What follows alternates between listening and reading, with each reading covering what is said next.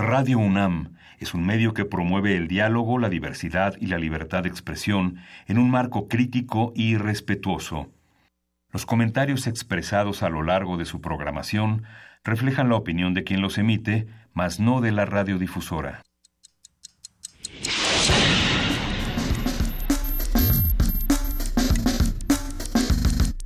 Primer movimiento. El mundo desde la universidad.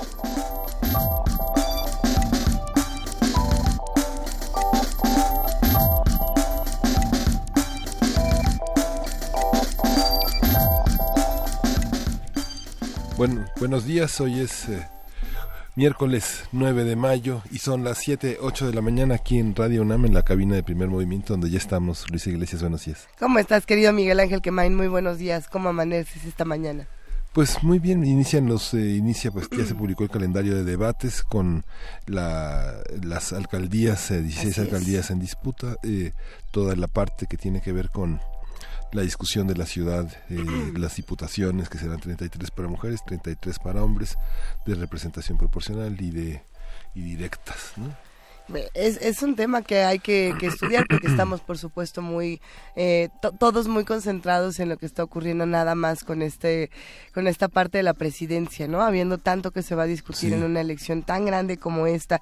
Eh, sí, eh, por ahí este, se está discutiendo el tema de la violencia electoral en diferentes espacios, como no solamente la violencia electoral va entre los candidatos, sino también ya de una manera mucho más radical. en Guerrero, por ejemplo, van 12 candidatos asesinados. Esto es lo que se está denunciando, la falta de autoridad, la falta de pronunciamiento por parte del gobierno. Y de igual manera, eh, en la página justamente, estamos, estoy buscando el portal exacto donde pueden encontrar estos datos de violencia, justamente violencia electoral en México, la, lista de políticos asesinados en nuestro país, eh, Hacienda 27 del 18 de diciembre de 2017 al día de hoy, eh, 27 candidatos. Eh, es, es gravísimo lo que está ocurriendo, más allá de emitir un juicio, un juicio o no. ¿Qué, ¿Qué se hace con esta información y qué se hace para hablar de violencia electoral? Ya está aquí nuestra jefa de información, Juana Inés de esa. Buenos días, Juana Inés. ¿Cómo están? Buenos días. Eh, es miércoles, estaba yo del otro lado del vidrio eh, platicando con Frida Saldívar y tratando de echar a andar un programa que ya logramos echar a andar. Eh, el día de ayer... Qué bueno que echaron a andar. El día de ayer se anunció, bueno, nos anunciaron que murió eh, Jorge Díaz, nuestro compañero reportero, y para todos fue una noticia muy triste, muy sorpresiva, muy ingrata de muchas maneras. Jorge trabajó mucho con nosotros, eh, se incorporó al equipo de Radio UNAM con Prisma RU y, eh, y sin embargo siempre estuvo muy cerca de primer movimiento, siempre nos estaba buscando para recomendarnos investigadores, temas, eh, a lo mejor eh, alguna alguna nota que podría ser interesante para nosotros y estaba muy cerca de este proyecto y bueno pues es una tristeza si les parece Luisa Miguel Ángel vamos a recordar a Jorge. ¿Qué tal? Muy buenas tardes. Les saludamos con mucho gusto desde este estudio alterno de Radio UNAM, aquí en la fiesta del libro y la rosa, como cada año y desde hace 10, esta feria se lleva a cabo aquí en el Centro Cultural Universitario. Le invito a que siga con nosotros en esta ocasión su servidor Jorge Díaz. Juana Inés y Luis, muchas gracias y buenas tardes. Las libélulas o caballitos del diablo, una especie de insecto que poco a poco desaparece por la inconsciencia humana. Es el tema del libro del mismo nombre en el que sus autores, Alex Córdoba Aguilar y Marta Garay, intentan explicar a niños y adultos de la importancia de esta especie en el ciclo de la vida. ¿Cuál es tu nombre? Mi nombre es Tenyotl González Muñoz, soy estudiante de la Facultad de Filosofía y Letras. ¿Tú estás a cargo ahorita de lo que es el centro de acopio, se puede decir? Sí, claro. Aquí todos los yo me entero de todo lo que ocurre dentro de los túneles y de todo lo que entra y sale junto conmigo, y junto con Montiel. Este, yo soy quien autoriza la entrada y salida de, las, de todo lo que está aquí en el centro. Entiendo que esto está cambiando constantemente. ¿Qué datos últimos tienes tú a las 10 de la mañana. ¿Cuántas toneladas? ¿A dónde se han mandado? Ah, ahorita a las 10 de la mañana estamos esperando la autorización de protección civil para empezar a llenar dos trailers que ya estamos esperando, este, cada uno de 10 toneladas para mandar, aún no sabemos el punto confirmado, pero ya sabemos que lo vamos a mandar de ayuda, lo más probable es a Oaxaca y a Morelos. Cualquier cosa, aquí estoy. Gracias. Para Radio UNAM, Jorge Díaz González. Pues ahí tenemos esta cápsula para recordar a nuestro queridísimo amigo y compañero Jorge Díaz. Y abrazamos a toda su familia, a todo el equipo de Prisma RU, por supuesto, y a todo el equipo de Radio UNAM. Eh, siempre está con nosotros, siempre va a estar con nosotros nuestro querido amigo Jorge Díaz. Eh, arrancamos este programa porque así como, como él trabajaba todos los días, todos y cada uno de los días con esa gran sonrisa y con ese comportamiento honorable, pues tendremos que seguir haciéndolo todos de este lado. ¿Qué vamos a tener el día de hoy? Vamos, querido vamos a arrancar con este miércoles de lectura. Vamos a conversar con Juan Domingo Argüelles y sus malas lenguas. Es una conversación con este ensayista, crítico literario y editor que ha publicado en Océano un voluminoso libro sobre la lengua. La Reina Roja o La Sangre que Retorna, espectáculo de danza. Vamos a conversar con Carolina Cortés Cepeda, investigadora docente de danza, que nos va a contar de qué se trata. Los falsos trans de Oaxaca fue una nota que circuló ampliamente en redes sociales atribuyéndole a unos eh, a unas personas eh, disfrazarse para participar en la, en la contienda electoral. Es el comentario que vamos a tener con Rita Bel López Vences, ella es licenciada en Derecho, consejera electoral del Instituto Electoral de Participación Ciudadana del Estado de Oaxaca y preside la Comisión de Género en este instituto. Algunas personas se preguntan si esto tiene que ver con violencia de género, si tiene que ver con una burla, si tiene que ver con una razón de cuota. Habrá que, habrá que preguntárnoslo bien y para eso estarán los expertos. En la nota internacional, el acuerdo nuclear de Irán, vamos a conversar una vez más con Gilberto Conde, profesor investigador del Centro de Estudios de Asia y África del Colegio de México, que es especialista en política del Medio Oriente y que nos ha ayudado semana a semana a darle seguimiento a este tema tan importante. Y la poesía necesaria en voz de Juana Inés de esa. Ya estamos. Ya estamos, cerramos este programa con nuestra mesa Agenda Electoral, Poder Judicial. Vamos a estar hablando justamente con la doctora Catalina Pérez Correa, profesora investigadora del Centro de Investigación y Docencia Económicas. Así que invitamos a todos a que se queden con nosotros de 7 a 10 de la mañana, a que sigamos trabajando y sobre todo a que sigamos haciendo comunidad. Empecemos con un poco de música y también con esta invitación a que nos escriban. Estamos en arroba P Movimiento, en diagonal primer movimiento UNAM y tenemos teléfonos 55 36 43 39. ¿Qué opinan de lo que está pasando en nuestro país? Empezábamos hablando un poco de las otras candidaturas, también de la violencia electoral, de cómo recordamos, por supuesto, a nuestros queridos amigos de Radio UNAM y estamos esperando también todas sus opiniones, que, cómo ven lo que está pasando, qué opinan, construyamos el conocimiento entre todos y lancemos la siguiente música. Sí, vamos a escuchar Calaveritas de Ana Tijoux y Celso Piña.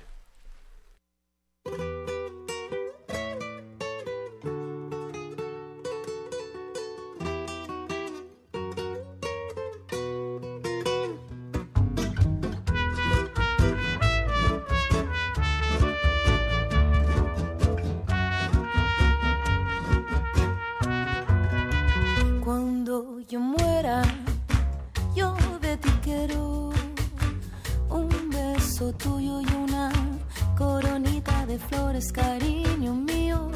No llores mi vida, que yo te llevo. Y en este lecho de amor, danzando muero. Todos llevamos dentro un muerto que acompaña, que aparece cuando la noche sol se apaga. Todos llevamos dentro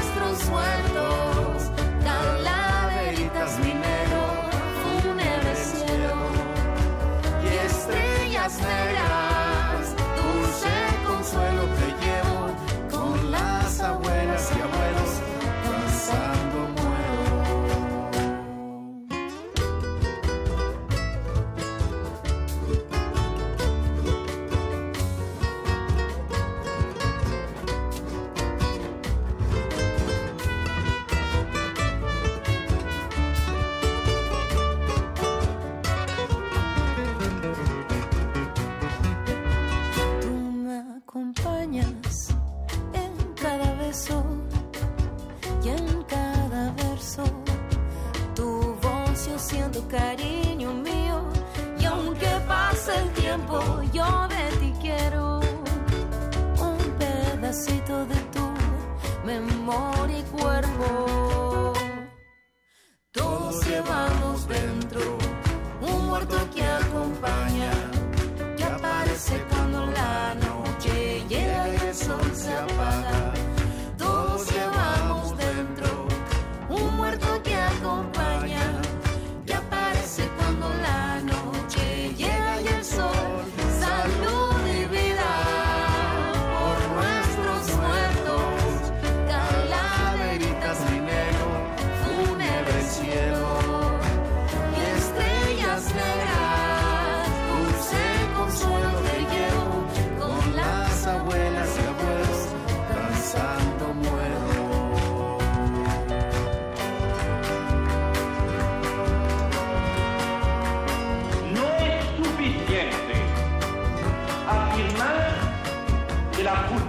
Justicia tarda pero llega. La justicia que no se ejerce cuando corresponde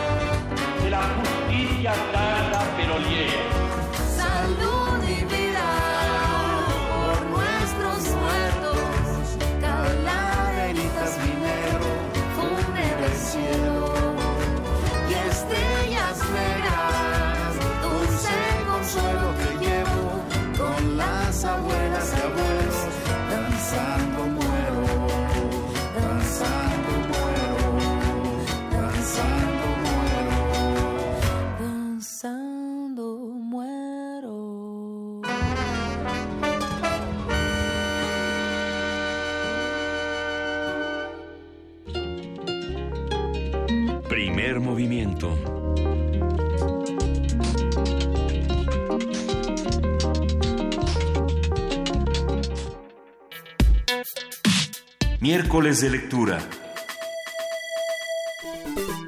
En el libro Las malas lenguas de Juan Domingo Argüelles se incluye toda clase de desbarres y dislates que muchas personas han cometido al hacer uso de la lengua. Barbarismos, desbarres, palabras, redundancias, sinsentidos y demás barrabasadas contenidas en un texto irónico que recorre distintos errores comunes que hemos leído en libros, periódicos, revistas e internet. De acuerdo con la obra, las absurdas reglas de lo políticamente correcto, los extranjerismos mal adaptados, el lenguaje incluyente y las malas traducciones han convertido la lengua en un verdadero desastre, porque sin lógica, ortografía, buena sintaxis, sin pleno sentido gramatical, buena pronunciación o concordancia, se fomenta la confusión y por ende no se logra una clara comunicación. Esta mañana vamos a hablar sobre las formas en las que los hablantes transforman la lengua hasta dejarla irreconocible. Para ello se encuentra con nosotros Juan Domingo Argüelles, ensayista, crítico, literario y editor, autor de libros como ¿Qué leen los que no leen? y compilador de la Antología General de la Poesía Mexicana desde la época prehispánica a nuestros días. Buenos días, Juan Domingo Argüelles, ¿cómo estás? Buenos días a los tres, eh, Juana Inés, Luisa, Miguel Ángel, pues, con el gusto de saludarles. Qué gusto escucharte. Cuéntanos un poco eh, sobre estas malas lenguas. Bueno, el propósito del libro, eh, que lo declaro en el prólogo, eh, es mostrar que todos estamos expuestos al error en el idioma, ya sea hablado o escrito. Y de hecho, eh, pues el, el, la cuestión no está tanto en que nos equivoquemos, porque si todos tenemos, estamos expuestos al error y todos nos equivocamos, porque no creo que haya nadie que diga yo nunca me equivoco, eh, y si lo hay, pues está mintiendo, porque sí se equivoca. Eh, el asunto no es tanto equivocarse, sino dudar de lo que se está diciendo o lo que se está escribiendo. Y el grave problema actualmente en la lengua es que o allá, ya, na- a allá nadie le interesa eh, cómo habla o cómo escribe, eh, o bien que ya nadie duda, o muy poca gente duda. Eh, el problema es que incluso escritores, periodistas, gente que se ocupa del ámbito, en el ámbito profesional de la escritura y de la lengua, ya sea hablada o escrita, no recurren a un diccionario, porque es claro que si un escritor es que un autor, incluso con cierto prestigio, escribe en su libro que su personaje estaba aterido de frío, es porque nunca fue al diccionario a ver qué significaba el término aterido. ¿Y qué Entonces, significa, eh, Juan Domingo, ya que estamos aquí? Sí. ¿Qué significa aterido? Bueno, aterido es justamente una persona, es alguien que eh, está eh, eh, prácticamente inmovilizado por el frío. Em, eh, es, es alguien que está eh, tieso, que tiene em, una, una situación de prácticamente inmovilidad producto del frío, es decir, del, del, del, del- excesivo, em, de la excesiva eh, baja temperatura. Em, en el caso concreto, de- ese es el caso de aterido, pero cuando, y, y obviamente aterido solo puede ser de frío. En cambio es muy diferente decir entelerido, porque entelerido, si uno va al diccionario, se encontrará que puede ser ya sea por miedo o ya sea por frío. Entonces alguien puede estar entelerido, sí de frío, pero también entelerido de miedo, que es como justamente estar encogido, estar eh, pasmado por el frío o por el miedo. Entonces, eh, pongo este ejemplo porque ese ejemplo es muy habitual entre los escritores, entre los eh, eh, periodistas, eh, y hay otros más, pero entonces, ¿qué quiero decir con ello? Que puede uno perfectamente tomar un diccionario y decir, a ver, esto que acabo de escribir es correcto, De- eh, estoy diciendo realmente lo que quiero decir y los demás entienden lo que yo quiero que entiendan. Em, entonces, ese es el propósito de, este, de, de- de las malas lenguas. Un libro que viene a ser una especie de eh, diccionario de, de dudas y dificultades eh, y que pone mucha, eh, mucha atención especialmente en las redundancias, eh, pero también en, otro, en, en otros, em, eh, en otras malas expresiones como los barbarismos, eh, eh, los insentidos, en, en fin, eh, todas este tipo de, de, de expresiones que eh, de alguna manera eh, están eh, no, no son exactas y yo pienso que en el caso concreto de la lengua por, e, las reglas no pueden ser potestativas, no pueden ser, ah, es que dice, dice el diccionario que puedo decirlo de estas tres formas. No, yo creo que el, el, el, el gran problema también de las academias es que eh, ah, se han vuelto excesivamente laxas. Antes tenían la, la, la deficiencia de ser eh, de, demasiado severas o incluso eh, prácticamente eh, anacrónicas y hoy eh, dicen nosotros solo registramos lo que lo que dice el hablante bueno si solo registran no creo que tenga demasiado sentido porque no ayudan eh, a quien habla o a quien escribe Ujú. O sea, lo que viene siendo una oportunidad de corregirse. Digo, bromeo con lo que viene siendo porque dices que eh, lo que hace 25 años no era una plaga, hoy lo es. Y son los conductores y periodistas de programas radiofónicos y televisivos los que contagiaron al periodismo escrito y ahora todos ellos son los culpables de que la gente común hable y escriba utilizando a cada rato esta perífrasis gerundiana tan idiota. Hay una, hay una visión oficial que se hace de la lengua en, en espacios, no sé, públicos, eh, discursos de diputados, eh, Sí, discursos de periodistas, del presidente, etcétera. Sí, eh, lo que pasa, lo que pasa con todo esto es que, eh, a ver, lo que viene siendo lo que es, en realidad, en efecto es una perífrasis, pero muy, pe- pero muy desafortunada, porque cuando alguien eh, eh, sa- sale a cuadro en la televisión y de pronto dice, eh, eh, estoy, es- eh, estoy aquí, en, en- estoy aquí parado en lo que viene siendo reforma bueno, eh, está en televisión, eh, eh, que esté parado, todos lo están viendo, y obviamente que diga que está en lo que viene siendo reforma, pues lo que viene siendo reforma es reforma, es decir, eh, basta con decir estoy en paseo de la reforma. Yo entiendo que este tipo de usos eh, se dan porque eh, no hay que no se pueden dejar espacios vacíos en, eh, en la eh, en la comunicación verbal eh, cuando se está eh, en radio o en televisión y la gente trata de llenarlos con, con, con maneras perifrásticas que en este caso eh, acaban siendo eh, desafortunadas. Eh, como eh, señala o pone como ejemplo José G. Moreno de Alba, quien por cierto fue director de la Academia Mexicana de la Lengua y fue muy crítico antes de ser el director de la Academia Mexicana de la Lengua. Después comenzó como a institucionalizarse y, y ya no eh, fue tan crítico en relación con la lengua, pero él decía, me, me muestra el mecánico eh, el motor y me dice en lo que viene siendo el distribuidor. Y doy, bueno, pero lo que viene siendo el distribuidor ¿O es Eh, otra cosa que viene siendo el distribuidor? bueno, Desde allá lejos. eh, pues pues no no hay otra cosa que venga siendo el distribuidor salvo el distribuidor como cuando dicen eh, eh, eh, azotó la tormenta en lo que viene siendo el estado de Jali en lo que viene siendo el estado de Jalisco y Michoacán bueno pues no es en lo que en lo que viene siendo no porque es nada más es el estado de Jalisco y el estado de Michoacán. Entonces eh, los políticos también hablan así eh, es, em, nuestro nue- nuestro modelo por supuesto que es Cantinflas em, y, y ahí y- y- y Juan Rulfo tiene un excelente texto que se llama El Día del Derrumbe donde un político por supuesto eh, identificado con las huestes priistas va y les echa un discurso que prácticamente nadie entiende porque todo está tomado de, de, eh, de- todo está hecho de ese tipo de perífrasis que, que no dicen nada pero que se oyen rimbombantes. Y así hablan también siguen hablando nuestros políticos. Eh, y, y conste que ya no solo los del PRI es decir eh, cualquiera.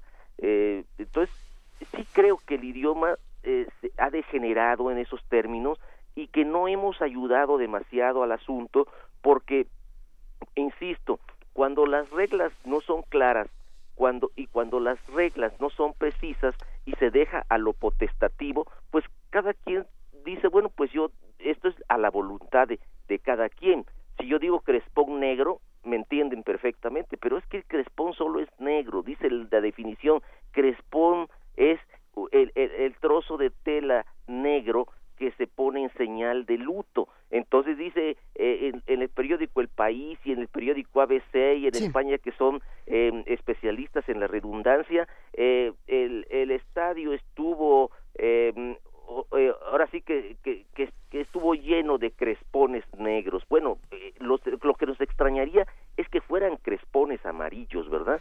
Eh, entonces ese es el ese es el problema que tenemos con el idioma actualmente. ¿Y qué pasa, por ejemplo, cuando escuchamos, Juan Domingo, a personas que dicen, es que así se dice en, en el norte, así se dice en el sur, así se dice en esta parte del país?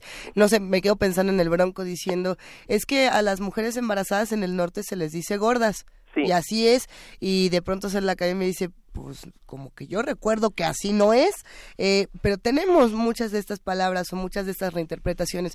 ¿Se discute todo esto desde las malas lenguas? Sí, por supuesto que se discute de eso Ujú. de las malas lenguas.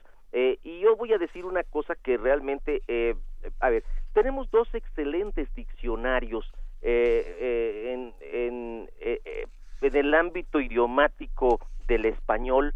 Eh, a nivel general, por supuesto, el diccionario de uso del español de María Moliner, que es, que- es. que- que es portentoso, es extraordinario. Una señora que, eh, eh, y lo digo así, señora, porque en efecto eh, ella no era, no se, no se las daba de especialista en la lengua. Eh, como, como, como bien dice García Márquez, era una señora que hacía calceta y entonces eh, tomó, se puso a hacer fichas y de pronto dijo, yo, apasionada por la lengua, hizo ella solita este diccionario de uso del español que es una maravilla y que es infinitamente superior al diccionario de la Real Academia Española, el famoso diccionario de la lengua de la, de la RAE, el DRAI. Eh, en es en términos generales. Y tenemos en México un diccionario extraordinario que es el Diccionario del Español Usual en México, que dirigió Luis Fernando Lara y que publicó el Colegio de México, que es extraordinario también.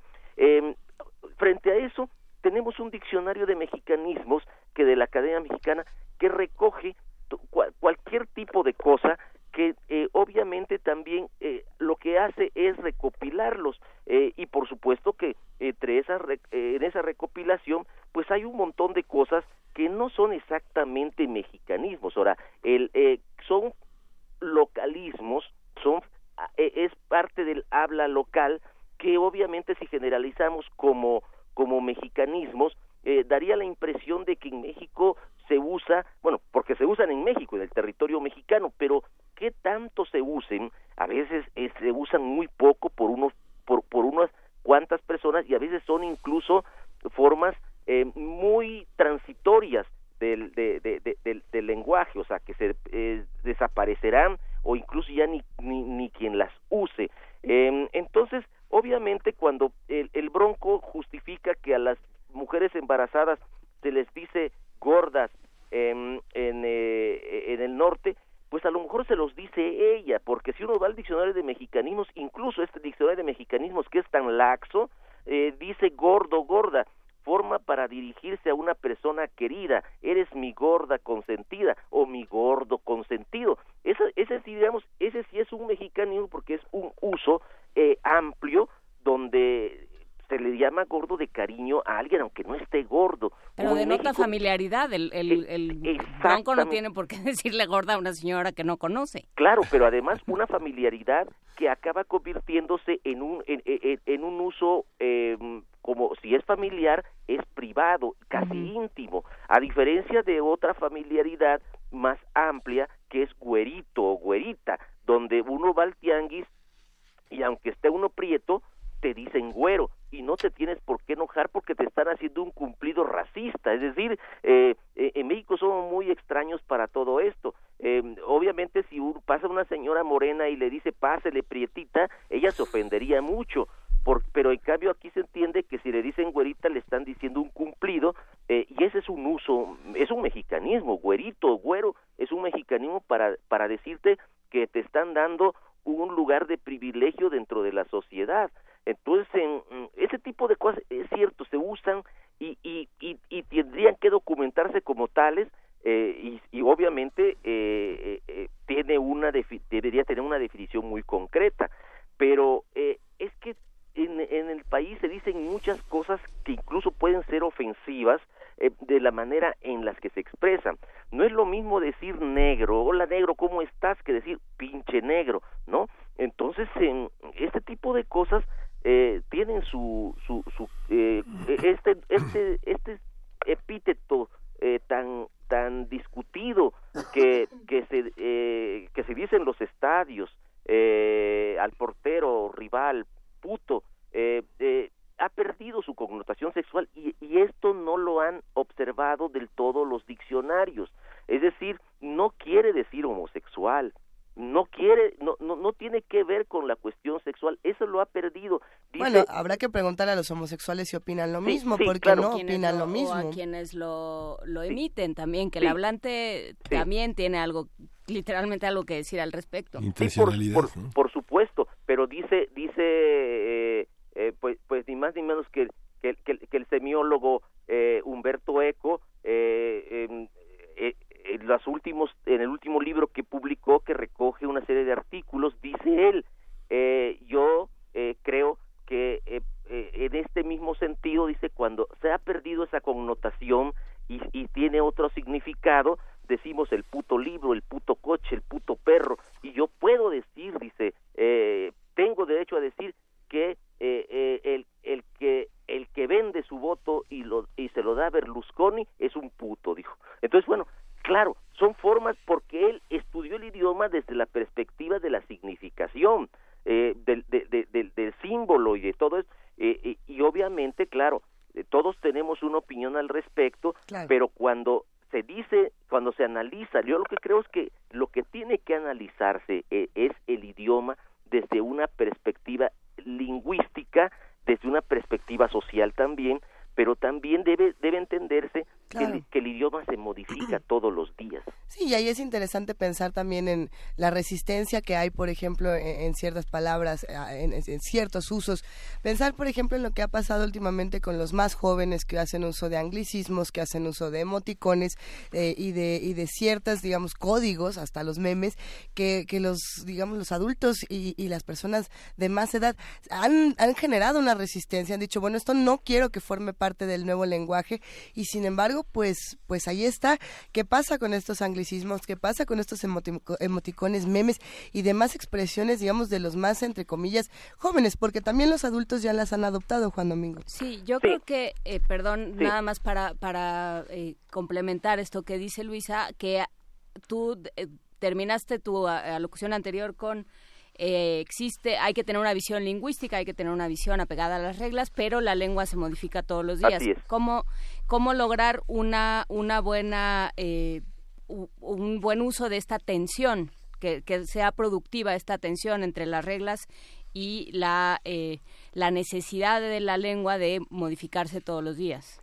Sí, eh, lo que pasa muy concretamente del ejemplo y en, las- eh, en lo que están señalando en relación con los emoticones, con los códigos muy específicos de- de la comunicación en Internet eh, y con los memes. Em, veamos, los, veamos lo siguiente, es decir, eh, eso no, eso es la realidad de nuestro idioma y es nuestra realidad social. Eh, el- la mala escritura forma parte también de nuestra de, de- de nuestra realidad, como también forma parte la mala educación. Es decir, desde el punto de vista de eh, que sea nada más escolarización y no educación en el sentido integral. Eh, e- explico esto porque cuando se habla de educación se supone que quien vaya a la escuela ya obtuvo educación. Eh, edu- educación incluye, por supuesto, ética. Educación incluye, por supuesto, una capacidad para expresarte. Eh, eh, eh, eh, incluye también una capacidad para poder comunicarte y elaborar un, un lenguaje escrito y oral mínimamente comprensible. Pero todos sabemos que uno de los graves problemas que tienen los universitarios cuando se, se van a graduar es que no saben escribir la tesis. Y esto no lo va a discutir eh, alguien que diga, no es que todos lo saben hacer eso, por favor no digan eso. No, ¿qué es lo que sucede? Que también la falta de lectura, y me refiero a, a la práctica de la lectura cotidiana o habitual, eh, influye eh, decisivamente en estas formas del, del, del idioma eh, que, que a veces se acaba convirtiéndose en, en, en, eh, incomprensible. La prosa pedregosa, diría, di- di- di- diría eh, Fernando Escalante Gonzalvo o Gabriel Saí dice, eh, eh, eh, los universitarios que escriben mal son sospechosos de eh, superficialidad. Eh, entonces, claro, hay también un- ciertos códigos en la academia, hay también ciertos códigos como también hay eh, los códigos en los memes. Ahora, uno ve el 90% de los memes están mal escritos en términos ortográficos. Eh, entonces, que eso revela una parte que, por supuesto, eh, no se va uno a poner a corregir los memes, ¿verdad? Pero eso influye a la hora de escribir eh, ya de una manera más formal. Los memes son parte de una de una escritura informal que divierte, que genera un desahogo, eh, es, es sintomático que en México eh, eh, estemos esperando los debates presidenciales no para discutir sus ideas que podrían no tenerlas, pero eh, les estás esperando para hacerle memes, a ver quién quedó en mayor ridículo y obviamente los memes lo señalaron. Y, y además eh, eh, ade- además pudo pudo haber sido que no eh, haya quedado alguien en ridículo, pero que pasó inadvertido. Y eso también lo reflejaron los memes cuando al señor Meade no no mereció ni un solo meme individual. Es decir eh, en colectivo allá apareció en medio de todos los demás eh, dos o tres veces. Pero los que se llevaron los memes fueron aquellos que llamaron más la atención por las locuras como fue en el caso del Bronco o por otras cosas que verdaderamente eh, eh, advirtieron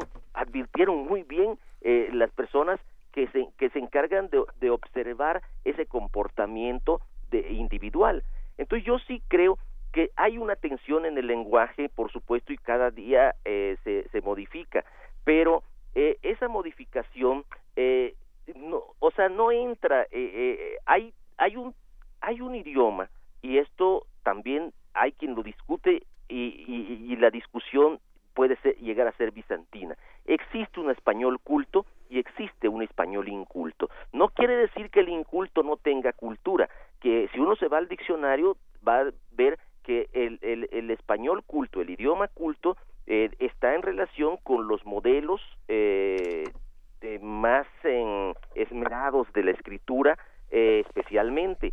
Eh, y el español inculto es aquel que está eh, generado por los ámbitos que tienen menor eh, grado de escolaridad, por ejemplo, eh, en el ámbito rural especialmente, eh, y los dos conviven. El asunto está en que no puede escribir eh, español inculto un, una, eh, un articulista en el periódico tal o, o bien en un académico en su en su en su libro X. Eh, me refiero a que uno esperaría que el pasar por la escuela, el llegar a la universidad, el tener grados y posgrados, te lleva a, a- a- a desarrollar un mayor lenguaje, un mejor lenguaje para comunicarte. Eh, y resulta que a veces no entiende uno lo que está escribiendo un académico o lo que está escribiendo eh, eh, una- un autor eh, que tiene incluso becas, premios y demás. Entonces dice uno, ¿qué es lo que quiso decir? Eh, entonces, claro, eh, a a veces se necesita eh, entender que eh, el que no se comprenda algo no siempre es culpa del lector, hay también culpa de los autores. Eh, entonces, claro, es muy fácil decir, "Ah, pues no me comprenden porque soy muy, eh, a- ahora sí que soy, eh, he desarrollado una escritura muy, muy compleja eh, que los demás no pueden entender porque son muy simples. Eh, pues no, no siempre. Es decir, eh, hay, hay, hay, compl- hay complicaciones de más que obviamente eh, están generadas por una forma de no darse a entender. Y hay personas que creen, de veras, que no darse a entender es ser profundo. Estamos hablando con Juan Domingo Argüelles de su libro Las malas lenguas en, en Editorial Océano. Eh, Juan Domingo, ya para cerrar esta conversación, hay, eh, creo que de lo que de lo que dice se desprende que hay diferentes responsabilidades, digamos, eh, el hablante, el usuario de un idioma tiene diferentes responsabilidades según eh, según el lugar en donde está y según eh, la- la- el uso que hace de la lengua, ¿no? Si lo utiliza Sí. para eh, simplemente comunicarse cotidianamente con sus semejantes, eh, hará un, tendrá una cierta Así es, responsabilidad. así es. Pero si está frente a un micrófono, si está, es, si, si se comunica, si tiene alumnos, si una serie de cosas, las cosas cambian. Eh, ¿Cómo, cómo volvernos mejores, hablantes más conscientes? Porque es eh, siempre está la, el escape sencillo de, bueno, me entendiste, ¿no? Sí. Que, que es Sí. bastante, este, es un grado muy, muy básico de, de lo que yo estoy haciendo al momento de comunicar. ¿no? Sí, es muy buena pregunta porque eh, lo has dicho, hablantes y añadiría escribientes conscientes de lo que están haciendo, el uso del idioma. Voy a poner nada más eh, para, para contextualizar lo siguiente.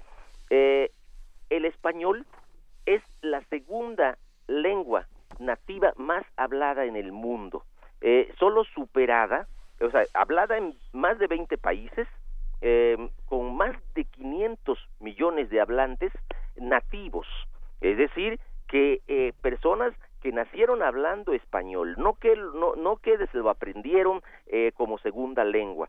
Eh, solo el español solo está superado eh, por el chino mandarín, que tiene más de 800 millones de hablantes, eh, y obviamente solo hay en, hay, hay en China, porque en China además hablan otros, otros idiomas. Eh, el chino mandarín especialmente, que es el mayoritario, está hablado por 800 millones eh, aproximadamente de personas. Y en el caso del español, más de 500 millones de personas hablan español en el mundo, eh, eh, distribuidos en más de 20 países, eh, donde están incluidos Filipinas, eh, Guinea Ecuatorial y también Estados Unidos. Es decir, en Estados Unidos hay casi 40 millones de hablantes de español. Eh, ¿Qué quiere decir esto? Que eh, no podemos avergonzarnos de nuestro idioma. El grave problema es que lo hemos desprestigiado a tal grado que creemos que el inglés, eh, por ser lengua de comunicación universal, tanto eh, especialmente eh, esto lo generó Internet, eh, es mejor que cualquier otro idioma. Y entonces entran los anglicismos sin que haya necesidad de ello. Pongo un ejemplo. Em, ¿Por qué si tenemos el verbo abrir us- eh, usamos el verbo aperturar? Es decir, es una locura. Eh, el, eh, eh, eh, aperturar la cuenta. Eh, bueno, no aperturas, abres. Eh, y entonces, el, el inglés, ¿por qué, ¿por qué se genera esto? Porque obviamente hay mucha gente que cree que el inglés da prestigio. Y, y obviamente al dar prestigio, eh, desprestigias a lo otro, que es tu mamá, que es en este caso la lengua nativa, que es de, de- de la lengua que se mamó, que es el español. Ahora bien, eh, el, el español ni siquiera es lengua oficial en México. Es decir, existe una, un- algo tan insensato como esto y yo entiendo que también forma parte de lo políticamente correcto. Como tenemos tantas lenguas en México, no queremos decir que el español, que es mayoritario, es nuestra lengua oficial. En la Constitución no aparece, como en otros eh, países sí aparece y dice el francés es la lengua oficial de Francia. Eh, eh, entonces, al tener una lengua oficial, la defiendes con más eh, eh, eh, énfasis y, cua- y además con mayor razón porque consideras que en ello te va una cosa que es indispensable, el patrimonio cultural y la identidad nacional. Em, entonces, eh, esto se ha ido perdiendo y obviamente eh, cuando pongo, pongo este ejemplo porque es, es extremo, es decir, ¿por qué un presidente de la República eh, México, de México, va a los foros internacionales a hablar en mal inglés cuando puede hablar en español, ojalá en buen español, eh, pero ya sabemos que también habla mal español a veces. Em, eh, eh, me llamó la atención que, por ejemplo, Macron, el presidente eh, francés, eh, haya roto un, un, un código de francés que era los franceses en los foros internacionales hablan francés porque eh, su lengua oficial es el francés y lo consideran como parte de su patrimonio cultural. Que Macron haya eh, hablado en inglés recientemente en un foro modifica las cosas porque muestra que eh, obviamente quiere darse a entender eh, directamente a, a- a los que supone que hablan inglés todos. Eh, bueno, pero si viene aquí el señor Trump o si viene aquí cualquier otro eh, mm, eh, a- otra autoridad eh, y, y máxima autoridad como presidentes o primeros ministros de otros países no vienen a hablar en español, vienen a hablar en, en inglés, vienen a hablar en alemán, vienen a hablar en francés, vienen a hablar en portugués, porque ellos no se aprendieron, no han aprendido el español, pero sí aprenden el inglés. Y remato con esto. El, la, la reforma educativa en México insiste mucho en dos cosas. En el idioma inglés, como dice, vamos a ser bilingües, una educación bilingüe, y las, las tecnologías de información, es decir, eh, tabletas, eh, es decir, eh, computadoras e inglés. Eh, bueno, yo no digo que hablar inglés sea malo. Eh, me parece que hablar y ser, ser bilingüe, trilingüe, multilingüe es una maravilla. Eh, em, y obviamente eso implica que tenga uno una mayor capacidad de comunicación eh, eh, en distintos ámbitos. Pero así como dicen que se debe hablar inglés como, y, y que- o que la meta es que seamos bilingües, pues que se hable buen español, porque también esa es el otra, la otra parte. Sí, se queda uno semilingüe. Eh, bueno, pues es, es, es, em, acaba uno siendo eh, semilingüe en ambas cosas, mal inglés, mal español y, y especialmente, insisto, le damos tanta importancia al inglés por ser lengua universal de comunicación y especialmente de los medios de Internet, eh, que olvidamos atender el español y hoy la gente habla y escribe un español que, bueno, como dices, ya tú me entiendes lo que quise decir. Bueno, pero es que eso no es la forma en que, en- en- o sea, el, el idioma es patrimonio cultural y, y, ese- y se ha hecho, se han hecho estudios en donde hay países como Holanda donde el idioma es, eh, como identidad cultural está por encima incluso de ciertos hábitos. Claro, Eh, bueno, pero eh, pobres holandeses, nadie nadie más habla flamenco. Sí, Es sí, que claro, justamente pero- por eso lo pero han tomado eso revela, pero re- eso revela una pertenencia, eh, es decir, porque las lenguas no es que sean pobres porque los hablen menos, porque tampoco los que los que hablan eh, idiomas idiomas indígenas aquí en México eh, son pobres por eso. Puede ser que lo hablen 200 o 300, pero eh, es, eh, ellos sueñan en ese idioma, ellos hablan en ese idioma y en ese idioma tienen su- su- sus medios de comprensión y obviamente si ni siquiera hablan español, es decir, eh, son monolingües, eh, su lengua es tan válida y tan importante como la que hablan eh, 120 millones eh, en México. Es decir, no podemos juzgar a las lenguas por la cantidad de hablantes, eh, sino porque para ellos es indispensable esa, esa lengua como pertenencia y como patrimonio. Entonces yo sí creo, yo sí creo que es, eh, hablar nada más porque, ah, pues es que todo el mundo sabe inglés.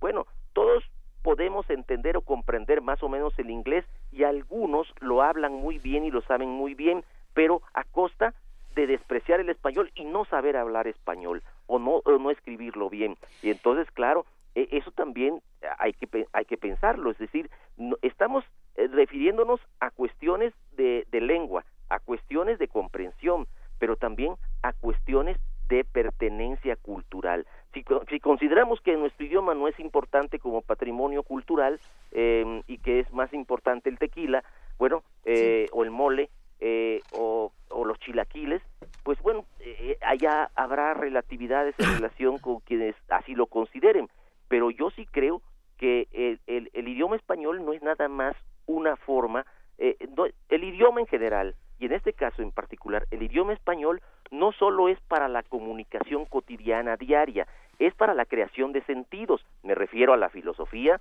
me refiero a la, a la, a la creación de pensamiento elaborado en, en la reflexión y, y me refiero también a la creación de arte en, en, en un sentido estético. Es decir, no es lo cuando uno lee a Sabines, cuando uno lee a Paz, cuando uno lee a Gorostiza escribiendo en español, eh, eh, uno está identificado también con eso y, y obviamente es el idioma lo que nos une eh, eh, en, en esa emoción que sentimos o en esa elaboración intelectual que, que estamos leyendo. Muchísimas gracias Juan Domingo No, Argüelles por esta reflexión y por este eh, por este libro Las malas lenguas editado por Océano. Le vamos a dar una vuelta y nos haremos cargo de nuestras responsabilidades. Buen día y te agradecemos como siempre esta conversación. Al contrario, gracias a Primer Movimiento, Juan Inés, Luisa, Miguel Ángel, un abrazo. Hasta Un gran abrazo. Vamos a escuchar de Café Tacuba Chilanga Banda.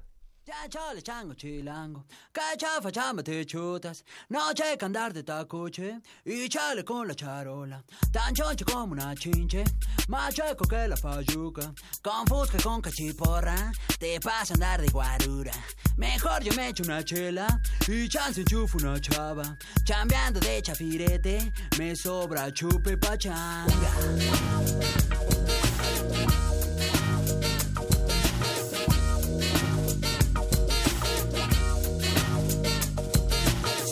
Saco chipote, la chota no es muy molacha Chiveando a los que machucan, se ven morder su talacha. De noche caigo al congal, no manches, dice la changa. A choro de este por ocho en chifla pasa la pacha Pachuco, cholos y chundos, chichinflas y malapachas. Acá los chompiras rifan y bailan tibiritabas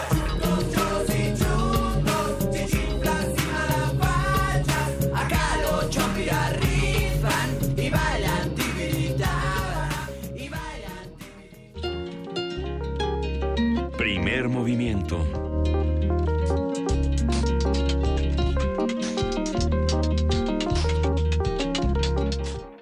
Ya se encuentra en la línea Carolina Cortés Cepeda, investigadora docente de danza. ¿Cómo estás, Carolina? Muy buenos días. Buenos días. Un gusto escucharte. Por, favor, cuéntanos sobre la Reina Roja o la sangre que retorna. Bueno, es una propuesta eh, escénica de teatro corporal, instalación, imágenes, texto y música en vivo, todo eso. Todo eso, todo eso Todo para eso. narrarnos que cuéntanos. Para hablar de la Reina Roja Maya eh, o Reina Roja de Palenque, que es una es una reina, bueno, es un esqueleto que es una tumba, más bien, nos vamos a- al principio que fue descubierta por unos eh, arqueólogos y eh, este esqueleto está se encontraba impregnado de cinario, por eso se le denominó la Reina Roja. Está al lado de la tumba de, de Pacal II y pues es un misterio, es un misterio quién es esta mujer. Eh, las investigaciones nos han llevado a que eh, la más probable o la más cercana sería que es la esposa de Pacal II, porque se encuentra al lado de la tumba de Pacal. ¿Y esto cómo se interpreta, digamos, desde, desde el punto de vista de la danza y de todo este espectáculo interdisciplinario? ¿Qué narrativas tiene? Bien, bueno, eh, en realidad es muy interesante porque esta presencia, este descubrimiento eh, maravilloso, ¿no? De, de encontrar eh, cosas de nuestro pasado y vestigios de nuestro pasado, pero principalmente ser una mujer que parece que fue gobernadora o fue representativa importante de Palenque, eh, nos lleva, no solamente a mí, sino a varios artistas, a querer mm, descifrar este misterio, mm, a tratar de, saber qué, qué pasaría, es como un despertar de ella. Nuestra propuesta es eso, es el despertar de ella y este recorrido por el, por el tiempo eh, mm, hasta llegar a este presente, ¿no? Y eh, es darle voz, a, a hacerla hablar y ir como reconociendo ¿no? Eh, los tiempos. Nuestra propuesta es que ella cruza umbrales hasta llegar al presente y bueno, vuelve a la tierra, ¿no? Es como un ciclo eh, nuestra propuesta. Pues se antoja bastante, Carolina, pero ¿cómo le hacemos para acercarnos más a toda esta propuesta? Bueno, estamos todos los martes, todos los, eh, sí, los martes de mayo. Vamos a estar el 15, 22 y 29. Ayer fue el estreno. Y bueno, esto, pues estamos invitándolos, es a las 8 de la noche, es eh, con música en vivo por José Luis Ramírez Neri y poesía de Manuel Salas. Buenísimo. Sí, sí, está interesante y pues eh, eso, invitar a la gente a que se acerque a ver algo de danza, de danza experimental o, o danza, yo le llamo performance o corpografías escénicas y ya van a ver por qué. Pues lo veremos todos juntos. Esperamos que esta primera función, que esta inauguración haya sido un éxito y nos veremos la próxima semana contigo, querida Carolina. Sí, nada más para cerrar, también este retomamos textos de Miguel Ángel Asturias, que es pues, precisamente la idea de darle esta voz, y de mm, Octavio Paz y del Popol Vuh. No, bueno, sí será una maravilla, sin duda. Carolina Cortés Cepeda, te mandamos un gran abrazo y nos sumamos todos a estas presentaciones para seguir discutiendo a la Reina Roja y esta sangre que retorna. Si te parece bien, compartimos toda la información en redes sociales. Sí, muchas gracias. A ti te mandamos un gran abrazo y con esto nos vamos a una pausa de la primera hora de primer movimiento. Regresamos a la segunda con nuestros queridos amigos de TV UNAM en el canal 20.1 y en el canal 120. No se lo pierdan. Vamos a una pausa y volvemos. Primer movimiento. Hacemos comunidad.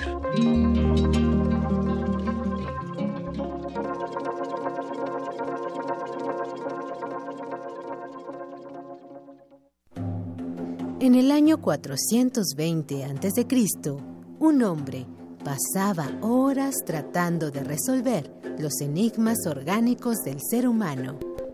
Hoy, gracias a él, lo último sobre investigación y salud llegará a tus oídos. Hipócrates 2.0. Investigación y vanguardia en salud. Escucha esta serie coproducida por el Programa Universitario de Investigación en Salud y Radio UNAM todos los martes a las 18 horas por el 96.1 de FM. Radio UNAM, Experiencia Sonora.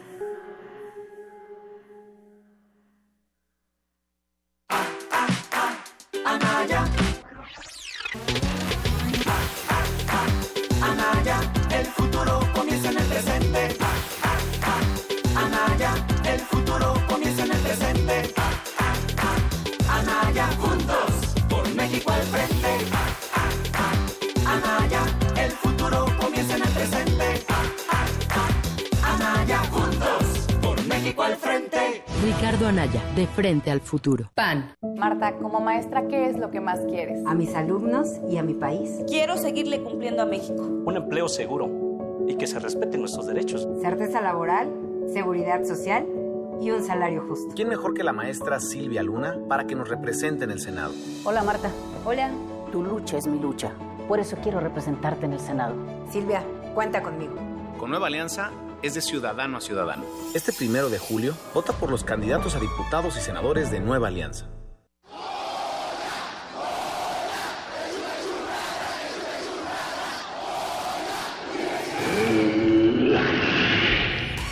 ¿Te identificaste?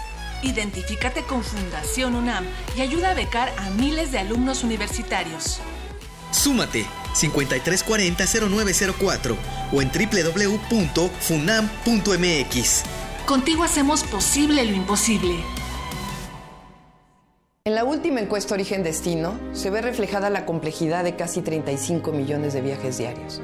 Me rehúso a pensar que con ocurrencias se mejorará la movilidad. Es cuestión de capacidad y de honestidad. Cambiemos la ecuación. Nos urge un sistema inteligente de planeación y operación de la movilidad que disminuya los tiempos de traslado, la contaminación y que esté sustentado en las personas. Claudia Sheinbaum, candidata a jefa de gobierno de la Ciudad de México. Innovación y esperanza. Morena. Compartimos esta ciudad. Sus problemas, la falta de empleo, la inseguridad, pero también compartimos la felicidad, la alegría, los buenos momentos. Compartamos también la responsabilidad de gobernar. Soy Marco Rascón, humanista de corazón. Gobernemos todos la Ciudad de México. Somos el Partido Humanista. Al corazón de los chilangos. Cine, teatro, danza, museos, La oferta cultural de la Ciudad de México es una de las mayores a nivel mundial. ¿Te gustaría planear un fin de semana inolvidable? Escaparate 961. La UNAM y la Ciudad de México en un solo lugar. Sintonízanos todos los viernes a las 3 y cuarto de la tarde. Y aprovecha todo lo que esta gran ciudad tiene para ofrecerte. Escaparate 961. Por el 96.1 de FM. Radio UNAM. Experiencia sonora.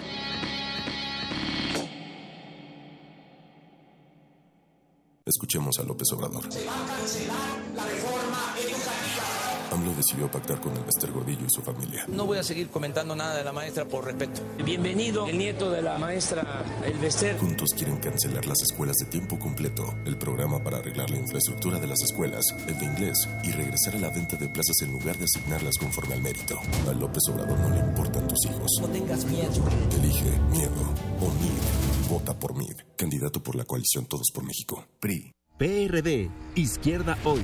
Somos la izquierda que se identifica con las y los jóvenes, convencidos de lo que creemos, porque cuando dicen desigualdad, reclamamos igualdad. Cuando dicen jerarquía, reivindicamos la equidad. Cuando imponen control, decimos respeto a la diversidad. Y cuando hay abusos, exigimos nuestros derechos, los de todas y todos, sin distinciones. Estas son nuestras causas, es la actitud con la que vivimos. Hoy es nuestro tiempo y estamos seguros de una cosa. Somos la izquierda de hoy.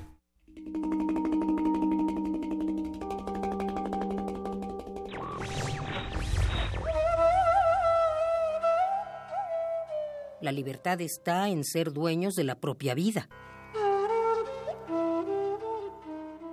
Platón.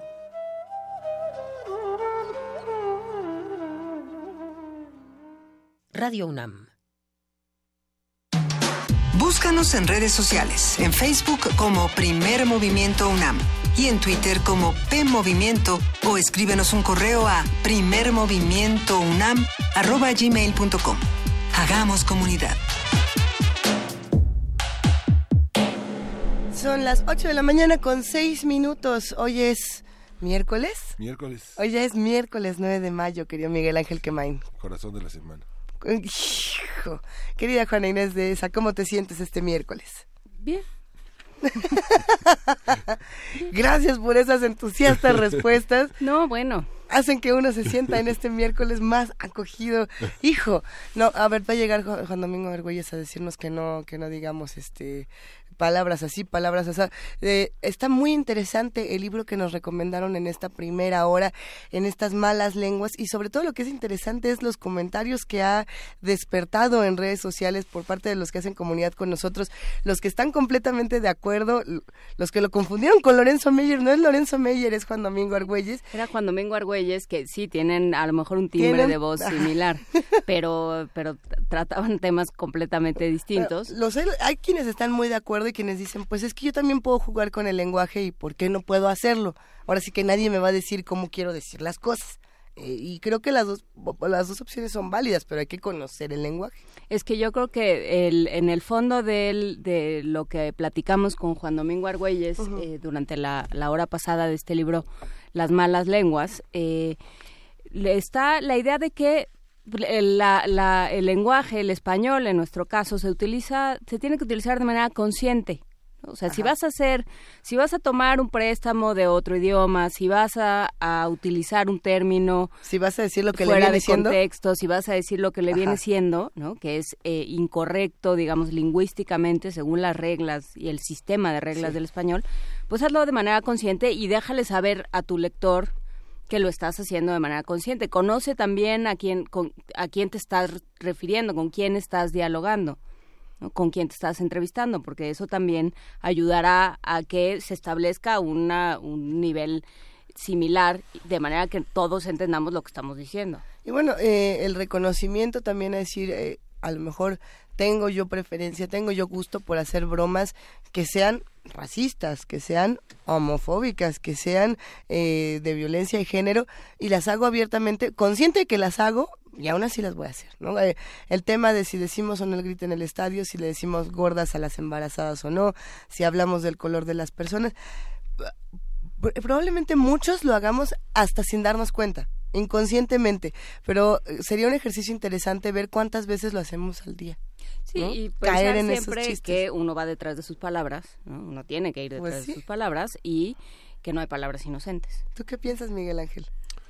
Te pues noto muy callado en este tema, Miguel. Una, una, pregunta que me hubiera gustado hacer es si piensa que es un libro académico, porque finalmente digamos que el, la historicidad, la lingüisticidad de muchos giros tiene que ver con reflexiones más profundas en torno a una, una confluencia gramatical de, y de reglas de muchas culturas que están en el español. 500 millones de hablantes no hablan igual él señalaba esa parte y esta intencionalidad de la lengua, como señala Juana Inés, es, es interesante. Digamos que Compani Compani, por ejemplo, hubiera tenido una visión distinta. Muy distinta, un ¿no? Un libro como este, digamos, es un libro como de ayuda, como este como hay muchísimos en la bibliografía anglosajona de errores comunes en el inglés o errores comunes en el inglés ejecutivo o etcétera. Y quedará la puerta inglés abierta? inglés para periodistas. Hay muchos libros que por ejemplo la rusa ha señalado así inglés para periodistas inglés para historiadores etcétera estaba a ver se mencionó sobre, en esta mesa eh, por supuesto el María Moliner. Se habla del libro de Juan Domingo Argüelles. Se habló también del Colmex del diccionario del, Colmex. diccionario de Luis Fernando bueno dirigido por Luis Fernando Lara de el Colmex y el Colegio Nacional de la Academia Mexicana de la Lengua,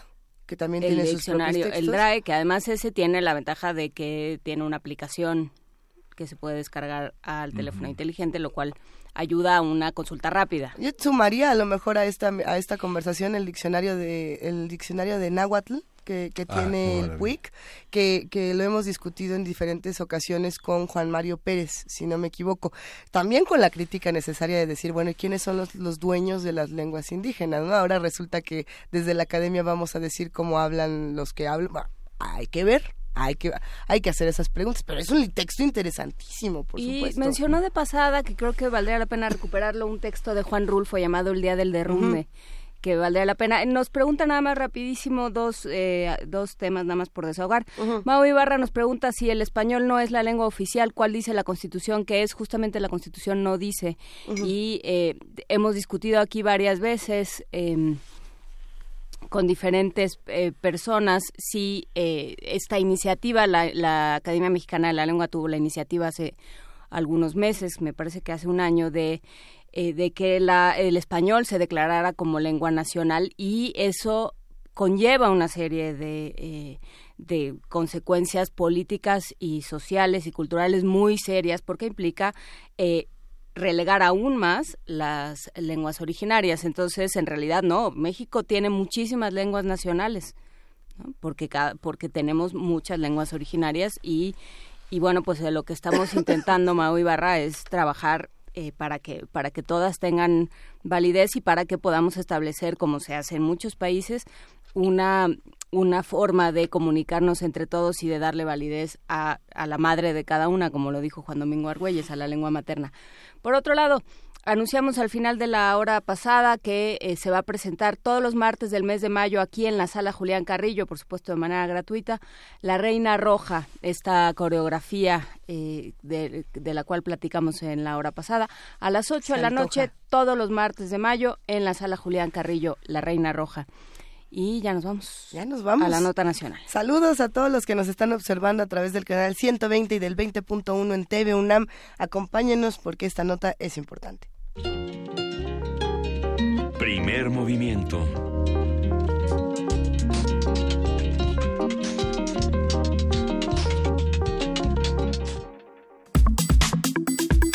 Nota nacional. Con el fin de cumplir con la cuota de paridad de género en sus partidos, 17 aspirantes a presidencias municipales y otros cargos en Oaxaca se registraron ante la autoridad electoral del Estado como personas transexuales sin serlo. De acuerdo con el Instituto Estatal Electoral y de Participación Ciudadana de Oaxaca, 19 candidatos de distintos partidos políticos y coaliciones pidieron el cambio de sexo desde el inicio de los registros.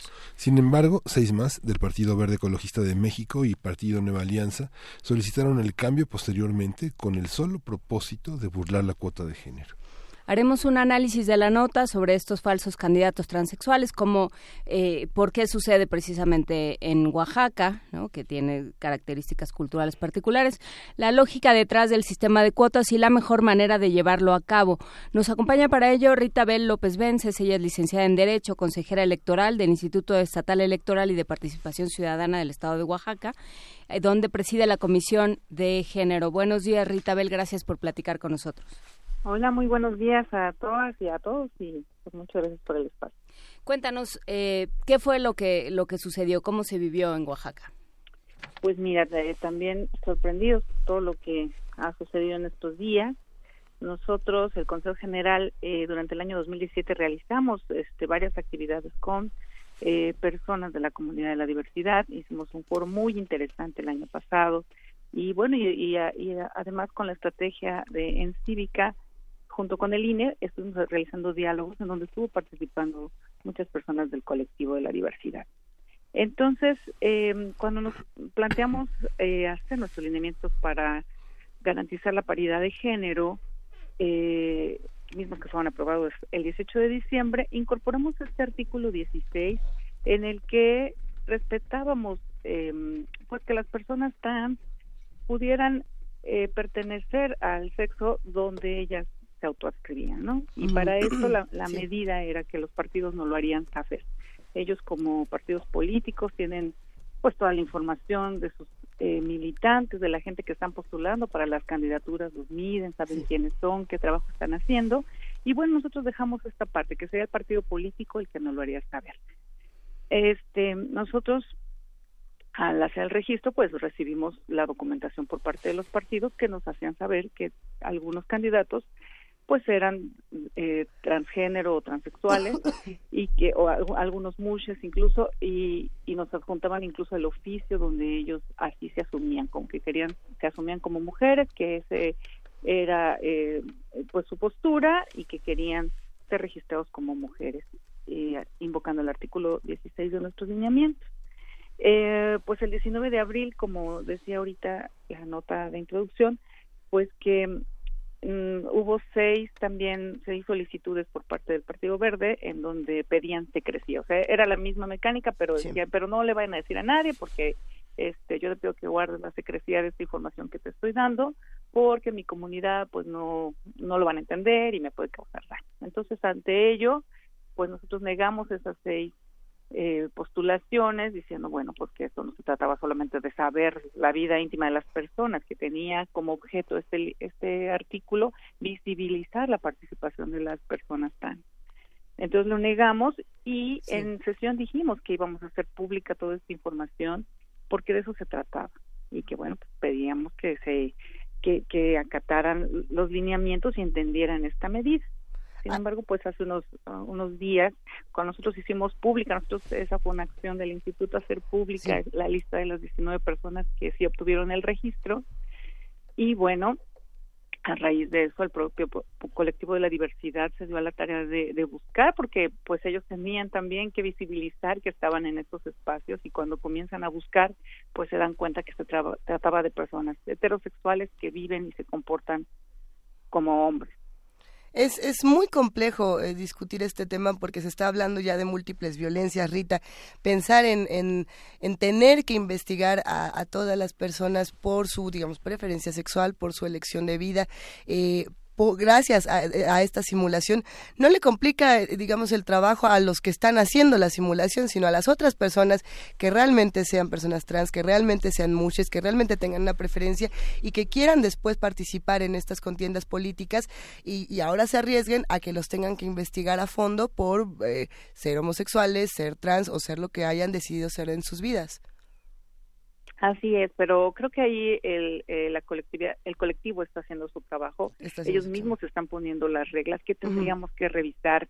¿Qué, ¿Qué es lo que no, no los está sintiendo a ser identificados con las postulaciones y con estos fraudes? Entonces, creo que, que se ha puesto el tema a debatir, que era necesario escucharlo, saberlo ante, ante las peticiones que ellos mismos han hecho y que también ellos están cuidando este tipo de medidas. Eso también es, es muy importante resaltarlo, que no lo han dejado pasar, ¿no? De los 17 que, ahora sí que de los 17 que tenía, de los 17 que quedaban, la gran mayoría, si no me equivoco, son de esta coalición PAN, PRD, eh, Movimiento Ciudadano.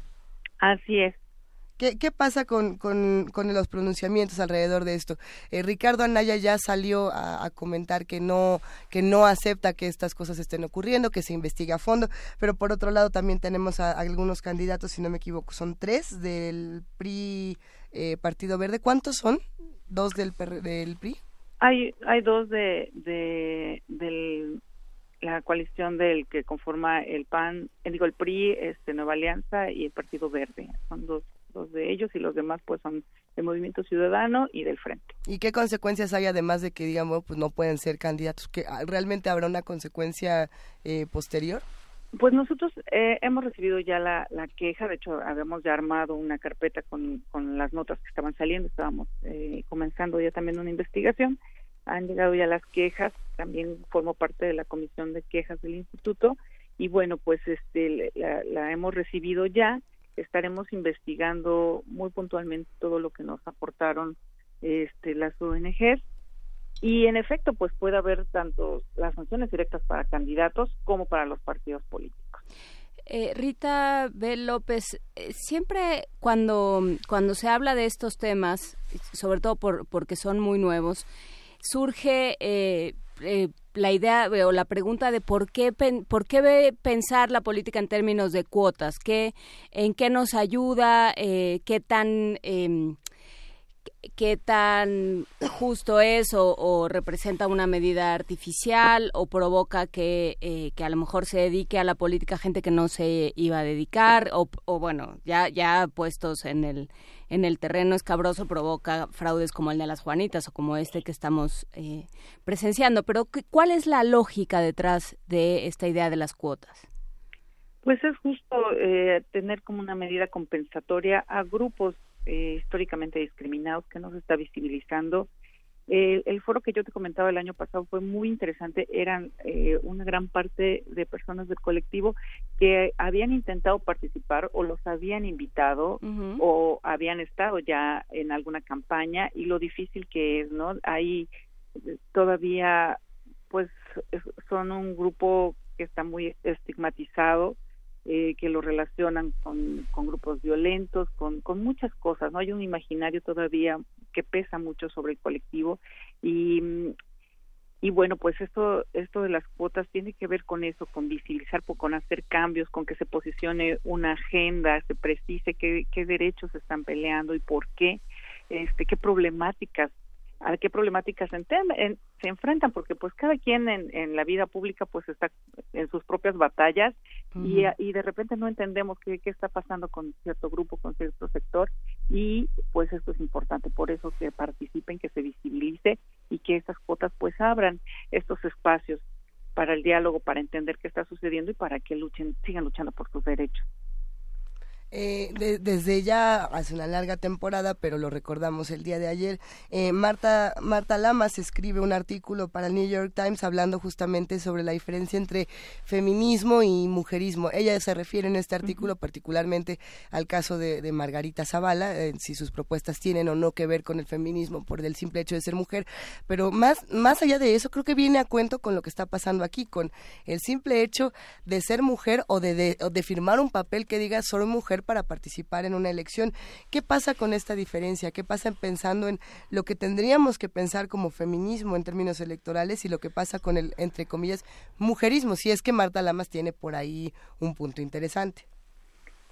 Pues, eh, pues más bien queda como en, en quién hace, quién ocupa estos espacios. Creo que nuestra democracia ha avanzado lo suficiente para también poder señalar este tipo de cosas y también pues las redes sociales están jugando aquí un papel muy importante porque si no hubiésemos tenido la tecnología pues también no se hubiese eh, informado lo suficiente. Pero cuando revisamos quiénes lo hacen pues ahí tendríamos que ver por qué y para qué no si, si de verdad son hombres que eh, sin importarles lo que diga el lineamiento, sin entender por qué es importante que las mujeres estén ahí y decir tan fácil, ay, pues digo que soy mujer y voy pues este pues en realidad ni se está cumpliendo el espíritu por el que se están haciendo todo toda esta normativa en relación a las cuotas en posicionar grupos en, en, garantizar la paridad para las mujeres no ha sido un tema que no ha sido terso que ha tenido muchas dificultades y que sigue habiendo resistencias no y, cuando nosotros por ejemplo que alcanzamos la paridad desde el proceso electoral pasado en el 2016 2017 eh, este eh, perdón, 2015-2016, este, nosotros, este, pues quisimos todavía hacer esto, ir más allá. Bueno, ya logramos esto, pues entonces ahora podemos hacer otros ajustes. Nosotros todavía eh, dividimos los, los bloques que nos había mandatado la ley para garantizar los espacios de las mujeres y todavía establecimos este este artículo en el lineamiento, queriendo hacer más pero sin embargo siempre hay personas dentro de los partidos no no creo que sea un asunto del en sí del, del partido no sino algunas personas que les cuesta mucho trabajo respetar esos espacios entender que es muy importante la participación de las mujeres y se animan a cometer este tipo de fraudes es bien curioso porque eh, la medida en el artículo 16 puede ser para para mujeres que se consideren hombres y que puedan estar también en la lista de hombres, ¿no? Y bueno, pues para, también para esta situación que se dio, pero no hay mujeres ocupando esos espacios de hombres. No hay ni un solo caso. Los 19 casos se trata de hombres que se asumen como mujeres. Eh, de los 19 casos, dos al, parecer sí sí son así, son personas muchas de, de, aquí de Oaxaca, pero los otros 17 pues son hombres que se están haciendo pasar por mujeres, ¿no? Y esto tiene que ver con una, eh, eh, o sea, es, es por la presencia de la población mushe en Oaxaca. Así es, sí tiene que ver con, con, con reconocer nuestra cultura. Eh, es un tema también que las propias mujeres mushes específicamente han visibilizado y también de, de, un trabajo que ellas han hecho, ¿no? Entonces, por eso consideramos ponerlas también específicamente en los lineamientos, ¿no? Se han pronunciado, la, comunidad mucha se ha pronunciado en torno a esta simulación. Y justamente, ¿cuál, cuál considera que ha sido la historia de estas cuotas de género, como señalaba Juan en la historia reciente de las elecciones en Oaxaca y qué esperan de una elección tan puntualmente señalada sobre esta necesidad de, de tener cuotas de género tan, tan rigurosas, tan establecidas y que ya están en el marco de todas las posibilidades partidistas no se puede ya omitir ese, ese proceso. Así es. Pues lo que esperamos de, de justo de las cuotas es que un día no haya cuotas, que esté demasiado eh, entendido el asunto, que es necesario, necesario que estén ahí todas las voces, toda la gente que está luchando por derechos, por ser reconocidos, que, que necesitan estar identificadas, que los temas estén posicionados, que los entiendan todos muy bien y justo esa sería la, la idea, ¿no? Que, que, sea, que esto se vuelva tan natural un día no necesitemos cuotas, que sea tan sencillo este decir eh, yo lucho por, este porque me siento identificada con eh, los indígenas, con las mujeres, con y aquí estoy, ¿no? Y haciendo un trabajo realidad. Eso eso sería el fin último, ¿no? De, de tener las cuotas y bueno, pues por ahora pues que todas las voces se puedan incluir. Habrá que, habrá que preguntarnos que, cómo, cómo se hubiera visto esto o cómo se hubiera atendido esta situación en otros países, eh, si en otros contextos hubiéramos tenido un, un, proceso similar, sea por los muches, sea por el, lugar en el que se encuentra, por la misma tradición. Eh, el, el, asunto es darle seguimiento. Rita B. López Vences, licenciada en Derecho, consejera electoral del Instituto Electoral de Participación Ciudadana del Estado de Oaxaca. Te mandamos un gran abrazo y agradecemos mucho que te hayas tomado el tiempo para atender nuestra llamada. Muchísimas gracias a ustedes. Estamos en comunicación, por supuesto que damos seguimiento y les agradezco mucho el espacio y un gusto saludarlos en esta mañana. Interesantísimo esto que ocurre. Muchísimas gracias, Rita. Hasta luego. Que tengan buen día. Hasta luego. Sí, vamos a escuchar de Case Ortiz, Dream Warrior. 17 años quería ser el próximo Lil Kim, dijo el rapero Case Ortiz, radicado en Chicago a Billboard. KCO. En, eh, en una conversación con Gavin Reina este, sobre la prohibición del presidente Donald Trump a miembros militantes transgénero.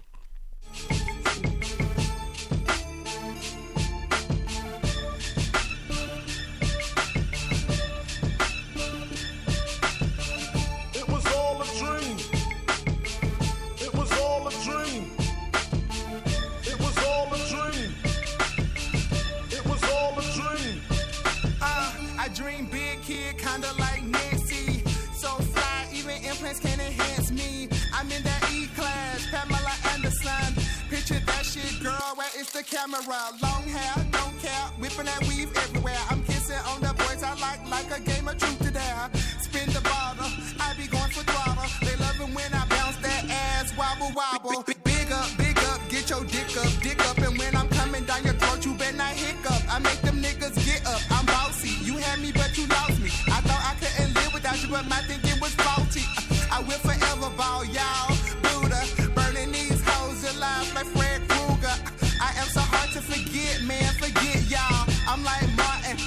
with big dog. It was all a dream. It was all a dream. It was all a dream. It was all a dream. It was all a dream. It was all a dream. It was all a dream. It was all a dream. I'm coming for your behind, handful of razors. Yo, I be slicing it up. Now that's major.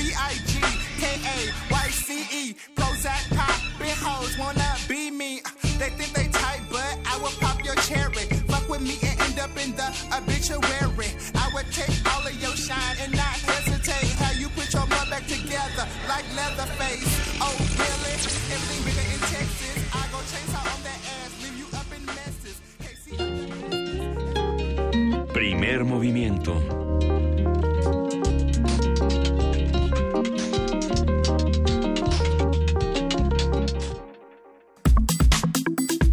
Nota Internacional. Donald Trump anunció ayer la salida de Estados Unidos del acuerdo nuclear con Irán. Ese acuerdo fue firmado en 2015 con Reino Unido, Francia, China y Rusia. En su discurso, el presidente de Estados Unidos acusó al régimen iraní de ser el mayor patrocinador del terrorismo y amenazó con reanudar las sanciones contra ese país. Y el resto del mundo hizo ¡zas! Pero además algunos se enojaron y bueno, ah, vamos a ver qué pasa. El mandatario dijo que el acuerdo era defectuoso y no establecía límites a Irán para evitar la producción de armas nucleares, a pesar de que la Organización Internacional de Energía Atómica ha reiterado que no existen indicios creíbles de actividades para el desarrollo de explosivos nucleares. Hassan Rouhani, presidente de Irán, dijo que el acuerdo seguirá en pie con los otros países, mientras que el presidente francés Emmanuel Macron escribió en su cuenta de Twitter Francia, Alemania y Reino Unido lamentan la decisión estadounidense. Está en juego el régimen internacional de lucha contra la proliferación nuclear. Ah, pero anoche Macron de la manita muy contento con, bueno, no anoche, me refiero a días anteriores, Macron amigo amigo de Donald Trump, era un buen momento para haberle comentado No, pues a eso vino, claro Pues que se lo vino. comentó. Pero, ¿y luego? Y luego dijo... Un poquito más fuerte. No, y luego le dijo a todos los periodistas, ¿ustedes creen que no va...? Por supuesto que se va a salir. Yo digo que Macron... No, Macron ya lo había dicho. Macron debió haber hecho más. Había más confianza. Bueno, sí, Pues como tampoco no es que le puedes pedir. va, sí. Meterlo en una gaveta y ¿Alguien, cerrarlo con tendría- llave. alguien tendría que meterlo en una gaveta y, Y cerrarla con llave. ayer fue la- una de las, uno de los Así es. corolarios de esta intervención. Pero mira, por su parte el presidente, el expresidente Barack Obama, perdón, el lapsus, principal impulsor del acuerdo nuclear con Irán, calificó de grave error la decisión de Trump y dijo que lo coloca que coloca a Estados Unidos en una incómoda posición entre un Irán nuclear o una guerra en Medio Oriente. A partir de las resoluciones de Donald Trump hablaremos sobre las reacciones de la comunidad europea y el gobierno iraní, así como los escenarios que se plantean a nivel regional. Está con nosotros el doctor Gilberto Conde, profesor investigador del Centro de Estudios de Asia y África del Colegio de México, y él es un especialista en Medio Oriente. Buenos días, Gilberto. Buenos días, gusto estar de nuevo con ustedes. Querido Gilberto, ¿pasó lo que tenía que pasar o fue eh, realmente algo que no esperábamos que ocurriera? Creo que mucho sí, pero a ver, ¿qué, qué fue lo que pasó? Bueno, este, ayer yo casi decía que era inevitable que sucediera y, y, eh, y sí, sucedió. Eh, Lo que pasa es que este, el señor Trump trae eh, una agenda muy particular en la que él quiere eh, hacer de Estados Unidos un país en el que esté centrado en sí mismo, en el que la economía gire sobre la reindustrialización eh, dentro de Estados Unidos y bueno, eh, quiere, cree que puede imponerle al mundo sus puntos de vista y su y su y sus medidas y sus maneras. Entonces, él cree que está en condiciones de obligar a la Unión Europea, de obligar a Rusia y a China a, a hacer con Irán lo que él quiere hacer con Irán, de acuerdo con Israel y Arabia Saudí. ¿Y qué es lo que él quiere hacer con Irán? ¿Lo tenemos eh, claro? O bueno, sabemos lo que quieren hacer Israel y Arabia Saudí, pero ¿qué quiere hacer Donald Trump? Bueno, no está completamente claro. Pareciera que lo que quiere hacer Donald Trump es uh, obligar a sus aliados y al mundo a aislar a Irán y obligar a Irán a salirse de Siria, obligar a. Irán a no apoyar a Hezbollah en Líbano, a obligar a Irán a que deje colgados de la brocha a los eh, yemeníes que apoya. Este, eso es lo que parece, pero eh, Israel y Arabia Saudita ah, este, podrían estar pensando en otras cosas que no sabemos si también Trump esté pensando en ello, como incluso tener una guerra directamente contra Irán, lo cual sería una locura absoluta y podría poner en peligro eh, la todavía más la estabilidad de la región y quizá incluso del mundo. Hay, hay muchos escenarios, tenemos muchos escenarios posibles a partir de este momento. Tampoco se trata de jugar a la bolita mágica y a ver qué, qué va a ocurrir en este conflicto. Pero ¿qué pasaría, por ejemplo, eh, y sí me lo pregunto con, con cierta alarma, ¿no? si de pronto Irán deja- decidiera dejar de, de cumplir también con sus compromisos? Y dijera, a ver, ahora yo voy a hacer lo que yo quiera, porque nadie está respetando lo que yo también había firmado. Bueno, eh, Irán no quiere esa opción. Yo estoy convencido de que eh, lo que quiere Irán es que funcione el acuerdo nuclear. Eh, ellos siempre dijeron que no estaban, que no querían hacer un, el desarrollo eh, nuclear para armas. No querían desarrollar armas, sino lo que querían eran desarrollos de la energía nuclear y otros usos eh, pacíficos de la energía nuclear. ¿Será verdad o no? No sabemos, pero lo que sí sabemos es que a Irán le conviene tener los negocios que ha estado desarrollando desde, desde 2015, quiere tener acceso a los fondos eh, que eran de ellos desde antes y que estaban congelados por las por las sanciones eso es lo que quiere Irán.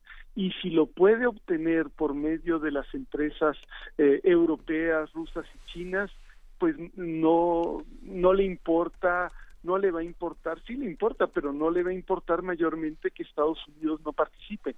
Ahora el problema es que Estados Unidos está coercionando a las empresas eh, de los demás países a que también boicoteen a Irán por medio de las sanciones secundarias, que se les llama sanciones secundarias.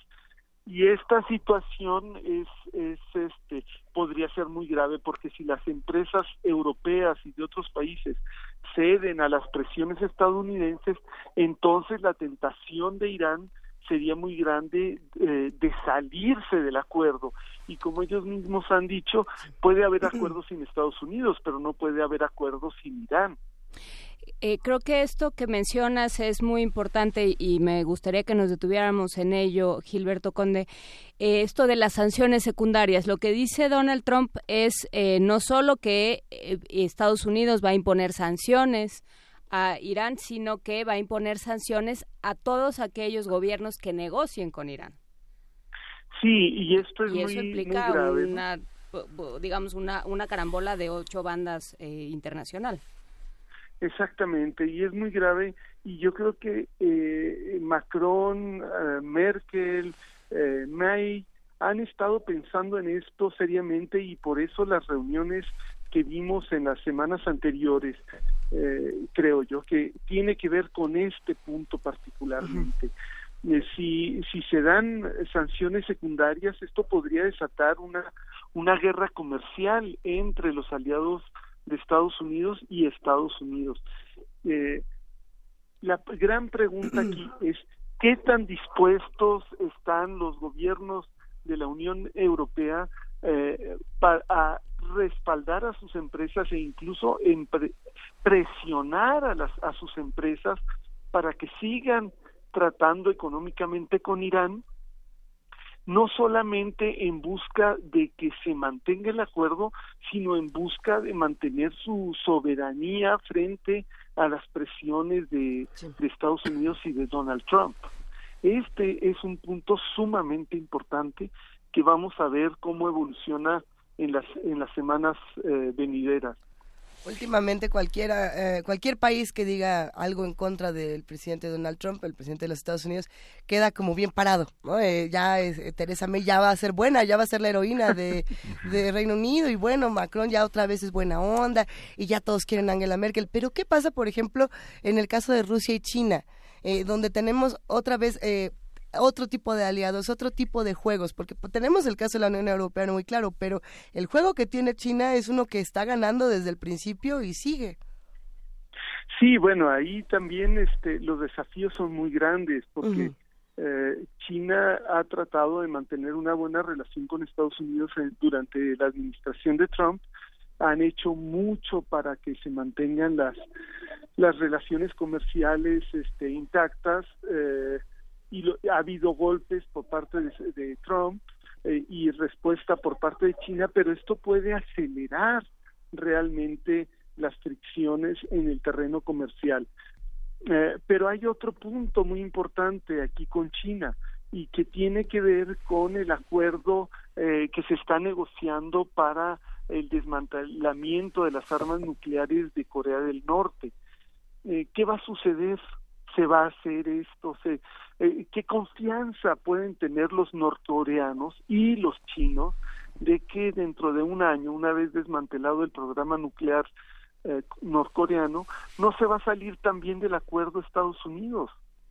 ¿No tendrían que incluir algún tipo de cláusula de seguridad para evitar eh, una, eventualidad de este tipo?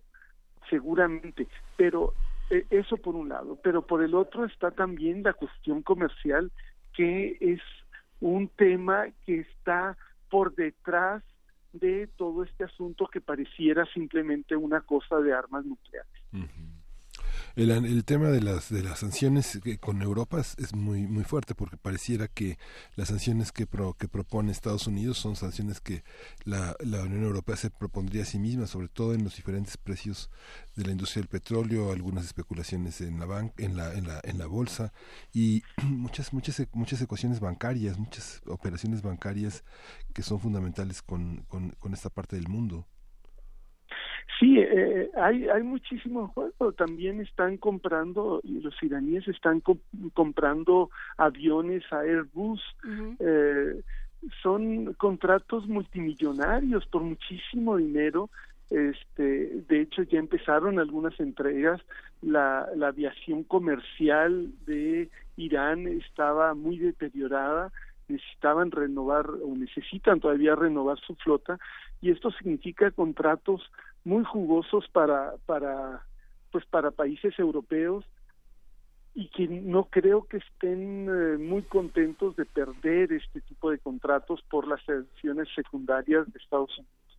Entonces, este todo esto se liga con también la participación de, de Irán en el mercado petrolero que le puede convenir a algunos países que, su- que salga Irán del mercado petrolero porque pueden subir los precios, etcétera, pero yo creo que las repercusiones como son en ocho bandas, como ya decía creo que Juana Inés, este, pues sí, este, pueden desatar un caos bastante, bastante grande. Y bueno, uno siempre, eh, en estos casos siempre uno se pregunta si es perversidad o ineptitud lo que hay detrás. Y bueno, en el caso de Donald Trump es muy difícil, bueno, en el caso cualquiera, digamos, pero en este caso concreto es muy difícil eh, saberlo, ¿no? Sí, yo creo que es una combinación de los dos. Ah, maravilloso, Eh, el binomio maravilloso. Exacto. No, yo creo que es, es perversidad en el sentido de que él, eh, Trump, desea varios de estos efectos, pero también es estupidez porque yo creo que no se da cuenta de que Estados Unidos pierde mucho, pierde mucho más de lo que puede ganar. O sea, él está obstinado con una visión de la política, de la economía y del mundo que es una que es una visión que yo creo que está completamente fuera de fuera de la realidad desde el punto de vista de los intereses eh, estratégicos de no solamente de, de Estados Unidos como potencia militar sino de Estados Unidos como potencia económica Eh, sí, es- ese es, esa es mi, mi opinión. Eh, eh, la falta de credi- credibilidad, la pérdida en términos de credibilidad que está teniendo Estados Unidos por este tipo de acciones y particularmente de esta. Dejen ustedes el TPP que finalmente era un acuerdo comercial. Eh, este acuerdo, que es un acuerdo eh, militar, estratégico, en términos de seguridad eh, y paz nuclear, es gravísimo. Entonces, ¿qué credibilidad se le puede tener a un país cuyo dirigente puede de un día para otro eh, este mandar al diablo sus sus acuerdos anteriores pues eh, esto no le puede beneficiar realmente a una gran potencia como como es Estados Unidos y que tiene a su cargo eh, tantas y que porque porque así se ha así se ha organizado el mundo después de la Segunda Guerra tiene a su cargo tal cantidad de eh, de equilibrios en, en la zona de Medio Oriente y en otras. Pero creo que esto se liga mucho, Gilberto Conde, y me gustaría que lo platicáramos con lo que, lo que responde Rouhani, el, el presidente iraní, diciendo, pues sí, con Estados Unidos claramente no se puede contar, no se puede confiar en su palabra. Claro, Rouhani está aprovechando y para para poner el dedo en la llaga. eh, Irán es un país que que tiene una tradición eh, diplomática milenaria, literalmente milenaria, y este y los diplomáticos eh, iraníes actuales eh, aprovechan esa tradición y son expertos en ello. Realmente están poniendo el dedo en la ga- llaga de eh, el punto medular, es decir, Estados Unidos no se puede confiar en este país, eh, su palabra no vale, eh, digan lo que digan, lo pueden cambiar en poco tiempo, así es que este no confíen. Y para Estados Unidos pues sí es sí es un golpe muy fuerte que sea y muy barato. Es un golpe muy fuerte y muy barato que no cuesta nada eh, dárselo Sí, China es el único país que tal vez en este marco quedaría como fuera de las sanciones petroleras. Pero ¿y qué papel juega la OPEP en este en este conjunto en ese conjunto internacional? Porque finalmente es el petróleo, pero sí hay una hay un organismo controlador. Y finalmente lo que co- comentó Gilberto, esta parte de en octubre de 2017 Irán créasele o no, fijó un acuerdo para el desarme y por el desarrollo con la ONU. No, no, se, no se tiene que creer en ese, en ese acuerdo o, qué actitud, digamos, la comunidad internacional, la comunidad europea eh, tiene frente a este, esta actitud, frente al desarme, que también está acompañada de, de elementos de la agenda ecológica europea para, este, para el siglo XXI. Bueno, ese es otro punto que en el que eh, Trump ha dejado en un muy mal, en una muy mala posición a Estados Unidos y al mundo eh, al retirarse del Acuerdo de París para el para el cambio climático, ¿no? Es es fue una primera etapa o una segunda etapa en una serie de eh, renuncias a participar de acuerdos que había firmado la administración anterior. Eh, y eso pues es muy grave para el para el planeta y para todos nosotros. Ahora, en cuanto a la en cuanto a la OPEP, eh, la OPEP es eh, Irán es un miembro fundador de la OPEP, pero eh, también lo es Arabia Saudí. Y Arabia Saudí se ha jurado el archienemigo de Irán, este y y bueno tiene sus sus conflictos. Sin embargo, en la OPEP tienen que tratar por lo menos de ponerse de acuerdo para eh, controlar los precios y que y que el mercado mundial no les no los no los merme demasiado así como la agencia internacional de energía que es el el cartel de, de los eh, consumidores entre comillas de petróleo este que que es como el rival de la OPEP verdad eh, y en esta en esta situación Irán trata de, de usar todas sus todos sus, sus armas diplomáticas digamos para eh, tratar de que estas estas medidas de Trump no lo afecten demasiado claro va a ser eh, va a ser un um, trabajo muy complejo y sobre todo en, en la antesala digamos de la de la cumbre en Norcorea ¿no? que se había anunciado como esta como este gran encuentro entre entre este Estados Unidos y Corea del Norte ¿no? y bueno pues habrá que ver cómo cómo afecta esto ¿no? sí yo creo que eh, ahí los norcoreanos se van a y los chinos se van a poner eh, va, van a van a hablar muy seriamente con Trump y le van a decir bueno qué confianza podemos tenerte uh -huh. o sea realmente eh, si firmamos esto qué va a suceder y es lo que yo decía hace rato acerca de las de alguna cláusula de seguridad tienen forzosamente tendrán que pensar en algo así porque no puede eh, Norcorea eh, darse el lujo de eh, deshacerse de las armas nucleares por un, a cambio de una promesa que se pueda romper con facilidad. Tendrán que poner algún tipo de candado para que si hay una, un rompimiento del acuerdo por parte de Estados Unidos en el futuro, eh, Estados Unidos tenga consecuencias muy graves. Eh, yo creo que sí les interesa un acuerdo y buscarán eh, lograrlo, pero eh, este argumento de lo que acaba de hacer Trump el día de ayer va a ser un, acuerdo, un, un elemento muy importante en la negociación eh, de, con Corea del Norte en las próximas semanas. Por supuesto, y todavía sí. nos falta por ver eh, cuáles serán las consecuencias. Eh, lo, lo, mencionaba Miguel Ángel, ya ayer subieron los los precios de crudo y ya eso fue una nota dentro de la prensa estadounidense. Habrá que ver eh, cómo nos va, cómo van repercutiendo, cuáles son las ondas que provoca esta piedra que lanzó eh, Trump en el lago de manera bastante irresponsable.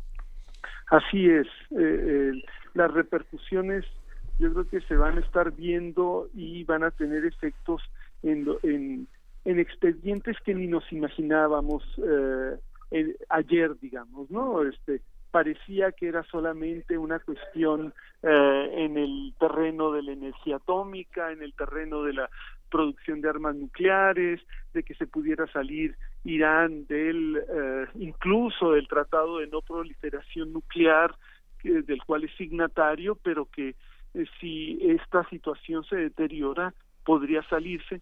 Pero como estuvimos viendo en estos en estos minutos, las consecuencias pueden ser en muchos otros terrenos también, particularmente en el, en el comercial.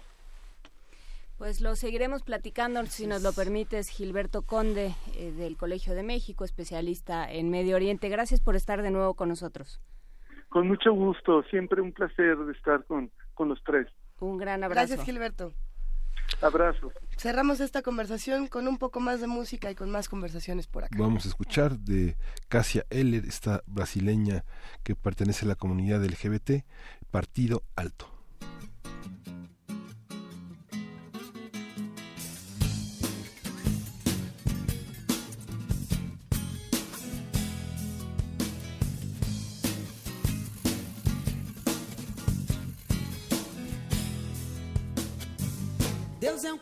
Gozador, adora brincadeira. Pois pra me jogar no mundo tinha um mundo inteiro. Mas achou muito engraçado me botar cabreiro. Na barriga da miséria, nasci brasileiro, eu sou do Rio de Janeiro. Diz que Deus, diz que dá, diz que Deus dará. Não vou duvidar, ó nega. E se Deus não dá, como é que vai ficar, ó nega? A Deus dará. Deus dará. Não vou duvidar, ó nega. E se Deus negar, eu vou me indignar e chega. Deus dará, Deus dará. Jesus Cristo ainda me paga um dia, ainda me explica como é que pôs no mundo essa pobre titica. Vou correr o mundo afora, dar uma canjica. Que é pra ver se alguém se embala um ronco na cuíca. Aquele abraço pra quem fica, meu irmão. Deu? Dá. Dará. Não vou duvidar, ó nega. E se Deus negar, como é que vai ficar, ó nega? A Deus dará, Deus dará. Diz que Deus, diz que dá, diz que Deus dará. Não vou duvidar, ó nega. E se Deus negar, eu vou me Deus me deu mãos de veludo pra fazer carícia. Deus me deu muitas saudades e muita preguiça. Deus me deu pernas compridas e muita malícia. Pra correr atrás de bola e fugir da polícia. Um dia ainda eu sou notícia. Se liga aí, hein? Dará.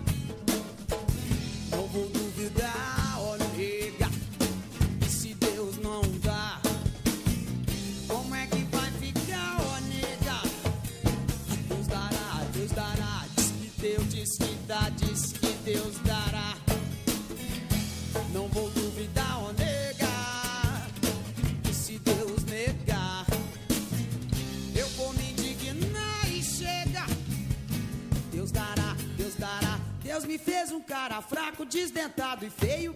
Pele e osso simplesmente, quase sem recheio. Mas se alguém me desafia e bota a mãe no meio, eu dou porrada 3 por 4 e nem me despenteio.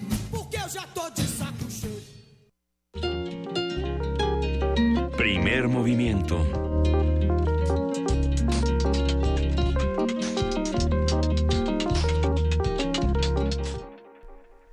Y en este momento son las 8 de la mañana con 55 minutos, querida Juana Inés. Estamos aquí en Radio Carraspera. Hay que decir que. Ay, no está hoy- tan mal, no está tan mal. La El- palabra del día es...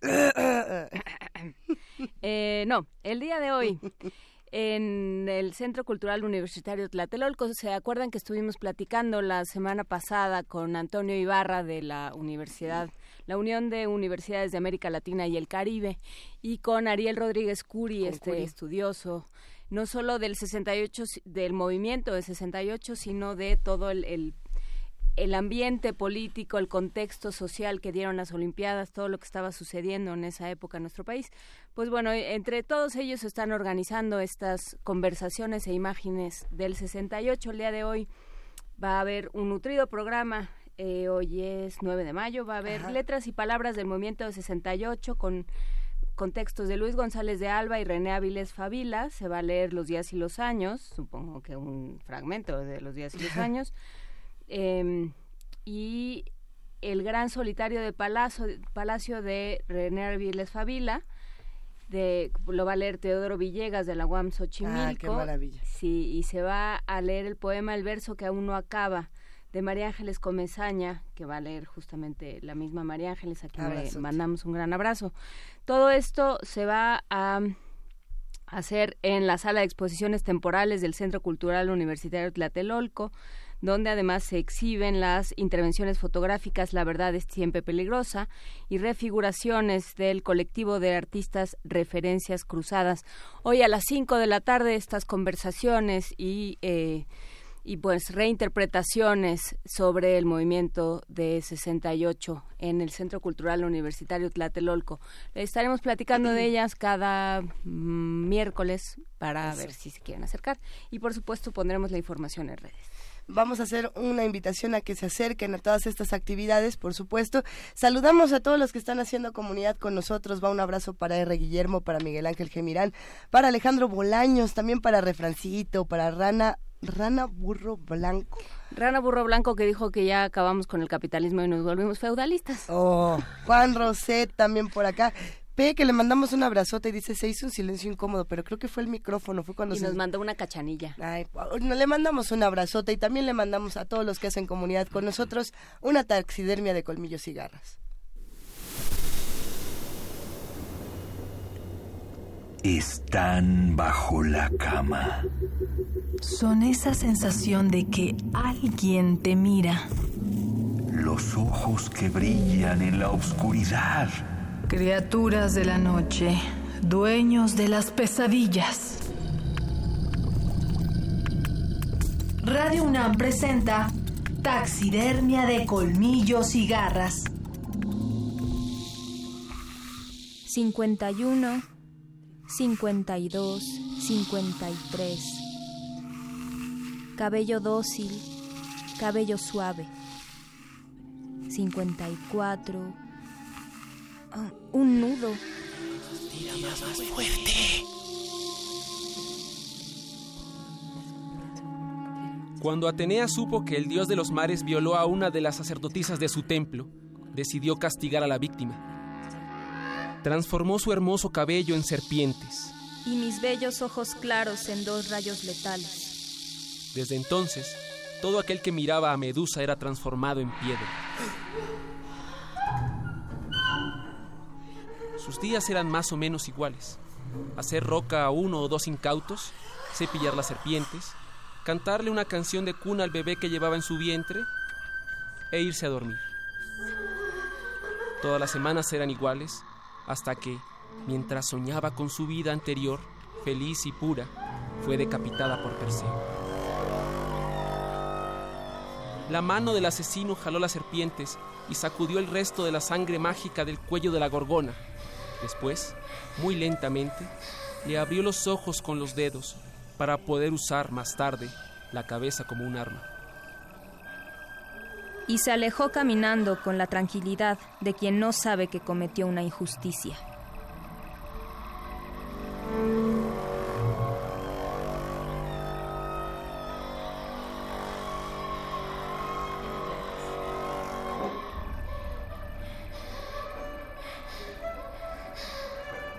Grabación Jesús Arrieta. Guión Damaris Vera. Sonorización Oscar Peralta. Voces Arturo Echavarría y Eranden Yáñez.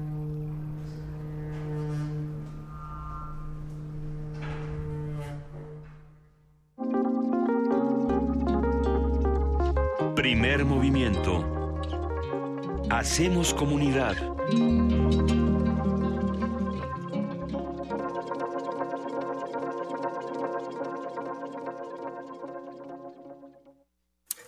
Somos Tu acervo. tu memoria, Tu identidad.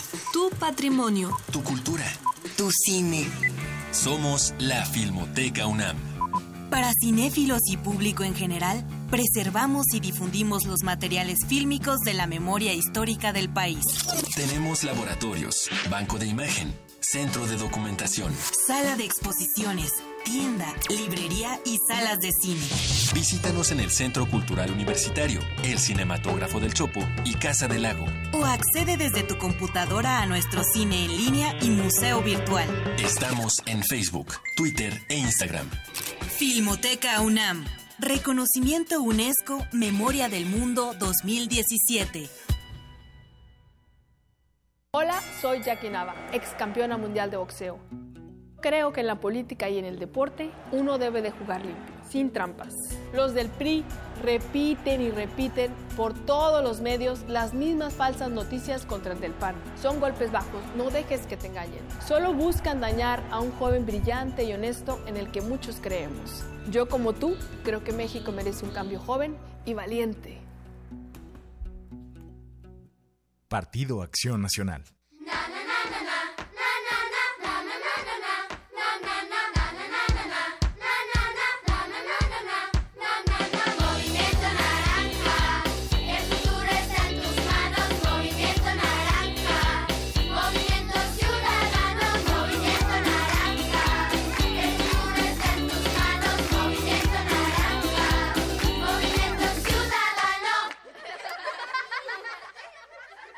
Movimiento Ciudadano. El proceso electoral de 2018 ya empezó y será el más grande en la historia de México hasta hoy. Formar parte de estas elecciones no solo con mi voto, sino también como observador electoral me llena de orgullo. Podré fortalecer la democracia verificando directamente todas las actividades de principio a fin. Tú también, como cualquier otro ciudadano, puedes ser observador electoral. Participa para tener unas elecciones limpias, justas y transparentes. Conoce más en INE.mx. Porque mi país me importa, participo y fortalezco nuestra democracia. Instituto Nacional Electoral. INE.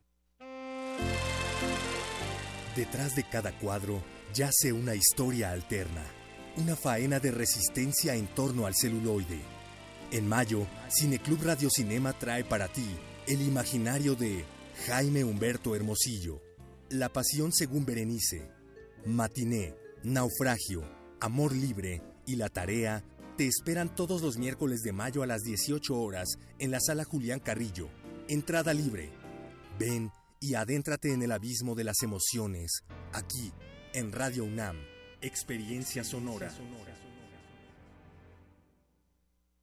Tú eres nuestro refuerzo estrella. Participa en estas elecciones como supervisor electoral local o como capacitador asistente electoral local. Llegó el momento de participar en las elecciones de tu ciudad. Gana 6.500 u 8.500 pesos mensuales. ¿Quieres saber más? Consulta la convocatoria en la página www.ine.mx o en cualquiera de las 24 juntas distritales ejecutivas del INE. La fecha límite es el 11 de mayo. El Instituto Nacional Electoral y el Instituto Electoral de la Ciudad de México te invitan. Habla Ricardo Anaya, candidato de la coalición por México al frente. Esta no es una elección más. Está en juego el futuro de toda una generación. Y esta no es una contienda entre dos personas, es una contienda entre dos visiones de país. Te invito a que lo hagamos juntos, los jóvenes con su potencia, los adultos con su experiencia, los niños con su alegría. En este proyecto cabemos todos. Cuando la esperanza se vuelve invencible, la victoria final está asegurada. Lo podemos lograr. PAN. Habla Margarita Zavala. López Obrador quiere perdonar a los miembros del crimen organizado. Propone dejarlos en libertad. Yo los voy a enfrentar decididamente con toda la fuerza y la inteligencia del Estado. Él dice no al ejército y a las Fuerzas Armadas. Yo digo sí a nuestros soldados y nuestros marinos. Tendré la mejor policía de México, porque voy a fortalecer las instituciones de seguridad y de justicia. Porque para proteger a tu familia hay que tener valor. Valor es Margarita Zavala, presidenta.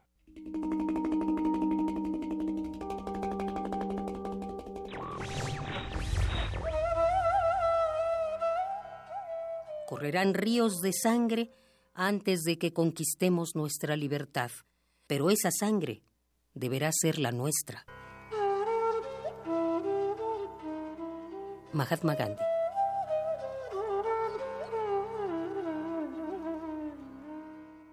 Radio UNAM.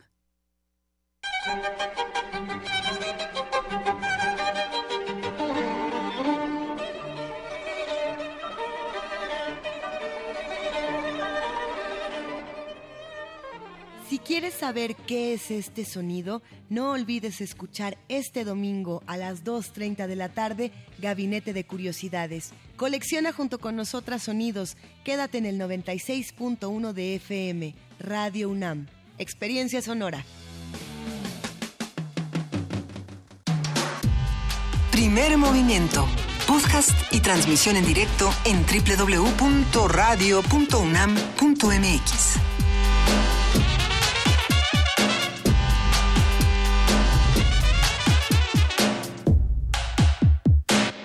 ya son las 9 de la mañana con 6 minutos. Esta es la tercera hora de primer movimiento que se ha ido muy rápido. Bueno, es que ya no sé si se puede decir se ha ido o no una hora. ¿Qué diría Juan Domingo Argüelles de Según mi eso? percepción, ha transcurrido de manera muy veloz. Está difícil. Nos está dificultando mucho el camino, pero creo que sí es importante que nos pongamos todos de vez en cuando estas dificultades. No lo sé, no lo es sé. Es lo que viene siendo un tiempo líquido. Lo que le viene siendo para que tenga para que no digamos lo que le viene siendo, ya, este, ya, porque nos van a hablar y nos van a regañar. No, todo esto es un juego para seguir recomendando esta lectura para todos los que desde el principio del programa nos han estado preguntando cómo se llama el libro de Juan Domingo Argüelles. Lo tenemos aquí sobre la mesa. Eh, a ver, Las malas lenguas. Las malas lenguas, editado por Océano. A ver si en un momento se lo podemos mostrar a nuestros queridos amigos de TV UNAM, para todos los que nos están observando en el canal 120 o en el 20.1 de TV Abierta. Aquí está el libro, lo pueden encontrar en Océano. Y bueno, pues ah, no solamente visiten este, visiten todo el catálogo de Océano, que ciertamente tiene cosas buenísimas. No, yo más bien pensaría en visiten el María Moliner, lo que yo iba a decir. El María Moliner. Platicamos Ay, del sí. diccionario de María Moliner, eh, el diccionario de uso del español, platicamos también sobre el día del derrumbe de Juan Rulfo y bueno, sobre todos aquellos textos que nos ayudan eh, no solo porque son prescriptivos o no Ajá. solo porque se tratan sobre tratan sobre el lenguaje, sino porque tienen un buen lenguaje y lo usan bien y ponen de manifiesto usos il- este, indebidos Hace, salvajes. hace algunos años regalamos aquí en Primer Movimiento un María Moliner. Estoy tratando de recordar cómo fue la dinámica, pero recuerdo que fueron varios días y que se estuvo trabajando para ver quién se llevaba su gigantesco tabique de María Moliner. ¿Cuál, qui- cómo, ¿Cómo fue? No me voy a acordar. ¿no? En un momento más, a ver si nos si podemos ¿No recordar jugamos cuándo. diccionario? Algo jugamos, es que fue además una experiencia muy grata, fue divertidísimo. Eh, cuéntenos los que están haciendo comunidad con nosotros y, a lo mejor están tan roncos como nosotros de este lado. ¿Tienen su María Moliner? ¿Tienen sus diccionarios? ¿Cuáles usan? Porque nosotros ya mencionamos varios, pero hay muchísimos y además cada quien tiene el diccionario que más le acomoda. Por ejemplo, en, en Internet hay quien dice, yo ya no tengo tiempo para estar cargando mi María Moliner en el coche, ¿va? o en el pecero, o en el metro, y puedo traer uno en mi teléfono inteligente, que es lo más que puedo aspirar cuando voy corriendo y voy por las calles. Y por ahí me mm, eh, mencionaron el Merriam-Webster como un buen portal para los que querían ver pa- palabras en inglés, diccionarios de palabras en inglés. En español, ¿cuáles tenemos de manera digital? Ese también puede ser interesante. Está el de la Real El de la RAE. Academia, pero bueno, ya eh, el mismo Juan Domingo Argüelles mencionaba y eso depende de dónde se sitúe uno en la discusión lingüística. Es bueno o malo, que lo que hace es describir cómo se usa el idioma. O sea, dice, mal. este, este término en Colombia se usa así, eh, os digamos, en Colombia se utiliza para, de- para referirse a esto, en México se utiliza para referirse a esto. O sea, digamos, no es que te vaya a dar lo correcto, te va a dar lo que se usa, que no es lo mismo. Que no es lo Entonces, eh, cada quien, o sea, digamos, pensémosle un poco más, seamos más responsables. Y, y haciendo esta reflexión de lo que podemos encontrar de manera digital, eh, tenemos la fortuna o, o la desventura, ahora sí que depende de cada quien, de tener muchos poemas al alcance gracias a, a las redes sociales, gracias a todos estos portales como puede ser Círculo de, de Poesía, Buenos Aires Poetry, material de lectura de la UNAM, eh, punto El de periódico de partida, poesía. el periódico de poesía, Descarga Cultura. Tenemos muchísimos portales que nos han, promo- eh, nos han proporcionado eh, muchas lecturas y para ello nos vamos a Poesía Necesaria esta mañana. Primer movimiento.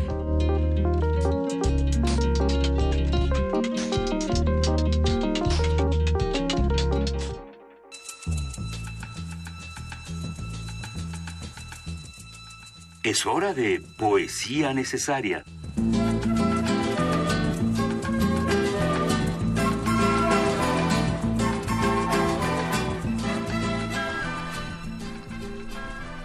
Llegó el momento de poesía necesaria, querida Juana Inés. Llegó el momento de poesía necesaria, Luisa Iglesias, y bueno, buscando, eh, pues buscando el consuelo de la poesía y de las palabras que siempre ayudan.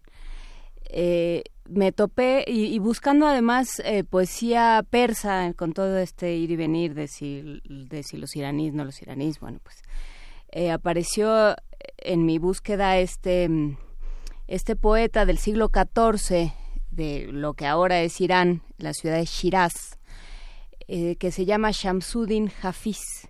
Es una, el, el texto se llama No te aflijas, está publicado en los Gazales de Hafiz, en la colección Viseor de Poesía, y es una versión de Enrique Fernández Latour. No te aflijas. Y bueno, lo que vamos a escuchar después, antes de, de lanzarnos a la poesía, después vamos a escuchar música clásica persa eh, y los instrumentos y la, toda la toda la armonía será eh, creo que muy novedosa y al mismo tiempo muy evocadora para todos, ya me irán diciendo. No te aflijas. La belleza volverá a regocijarte con su gracia. La celda de la tristeza se convertirá un día en un jardín cercado lleno de rosas. No te aflijas, corazón doliente. Tu mal se trocará en bien. No te detengas en lo que te perturba. Ese espíritu trastornado conocerá de nuevo la paz. No te aflijas. Una vez más, la vida reinará en el jardín en que suspiras, y verás muy pronto, o canto de la noche, una cortina de rosas sobre tu frente. No te aflijas si no comprendes el misterio de la vida. Tanta alegría se oculta tras del velo. No te aflijas si por algunos instantes las esferas estrelladas no giran según tus deseos, pues la rueda del tiempo no siempre da vueltas en el mismo sentido. No te aflijas si por amor del santuario penetras en el desierto y las espinas te hieren. No te aflijas, alma mía, si el torrente de los días convierte en ruinas tu morada mortal, pues tienes el amor para salvarte de ese diluvio. No te aflijas si el viaje es amargo y la meta invisible. No hay camino que no conduzca a una meta. No te aflijas, Jafís, en el rincón humilde en que te crees pobre y en el abandono de las noches oscuras, pues te quedan aún tu canción y tu amor.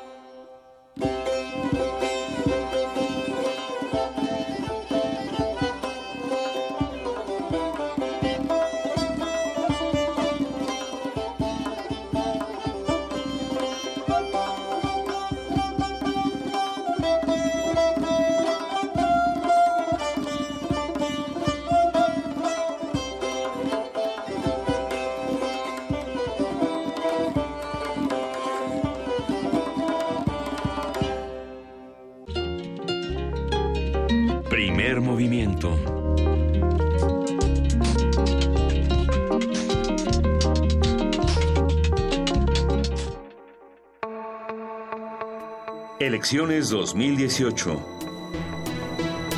Mesa de análisis.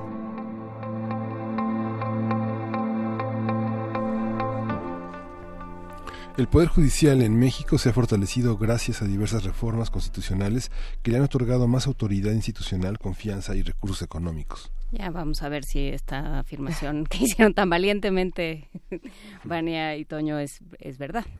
Aunque en años recientes México ha aprobado leyes y políticas públicas como el Sistema Nacional Anticorrupción o el Sistema de Justicia Penal, los expertos han señalado que aún quedan muchos pendientes para consolidar el Estado de Derecho.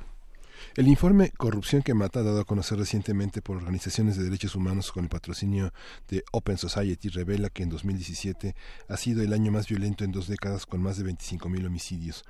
Este documento advierte sobre el incremento de los ataques contra periodistas y defensores de derechos humanos y explica que estos delitos han crecido por la incapacidad de investigar y procesar de manera efectiva a los responsables, principalmente cuando se trata de funcionarios públicos. Conversaremos sobre los temas más urgentes en materia de poder judicial, en qué estado está, cómo evaluar cada uno de los niveles, qué hacer con las reformas y cómo mejorar el sistema en un sexenio que vamos empezando. Nos acompaña la doctora Catalina Pérez Correa, profesora investigadora del Centro de Investigación y Docencia Económica. Muchísimas gracias, eh, Catalina Pérez Correa, por estar esta mañana con nosotros. Muchas gracias a ustedes por la invitación. Eh, cuéntanos, eh, Catalina, ¿cómo, ¿cómo llegamos a final de sexenio y cómo empezamos un sexenio nuevo en términos de poder judicial?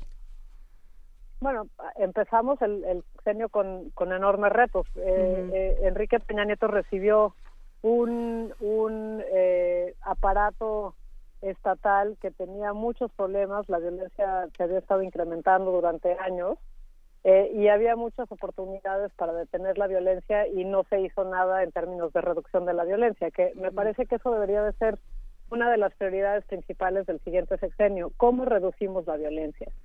Eh, y hay, hay pues muchos temas que, que pasa por la corrupción, pasa por la política de drogas, pasa por el tema de eh, tener fiscalías que funcionen realmente, por hacer eh, un- una sustitución paulatina del ejército por policías que, que hagan la tarea de seguridad pública. Vamos, es un tema muy complejo que no se va a resolver en un solo sexenio, pero además me parece que mucha de la atención está puesta en la figura del presidente y en lo que puede hacer el presidente cuando tendríamos que realmente estar poniendo también atención en lo que se hace en los estados y qué es lo que proponen los nuevos gobernadores, las nuevas legislaturas para resolver esto, porque el tema de seguridad es un tema que, que parte de abajo hacia arriba, no solamente de arriba hacia abajo. Nos hemos enfocado mucho en pensar que desde la federación se pueden resolver todos los problemas de inseguridad que hay en los estados, pero es un, es un, un tema que, que parte de la comunidad, donde las comunidades tenemos que participar,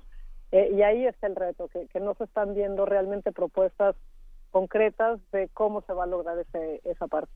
Usted había señalado no ayer, sino desde hace ya varios años, hace por lo menos tres años, que la Suprema Corte, eh, uno de los riesgos que tenía era convertirse en un órgano político y en un mal árbitro. Esta, esta visión de la Suprema Corte continúa, eh, lo, lo- lo ve usted en el discurso de los candidatos a la presidencia, lo ve usted en el discurso de los gobernadores, la Suprema Corte como un aparato to- este, muy parcial en muchas decisiones.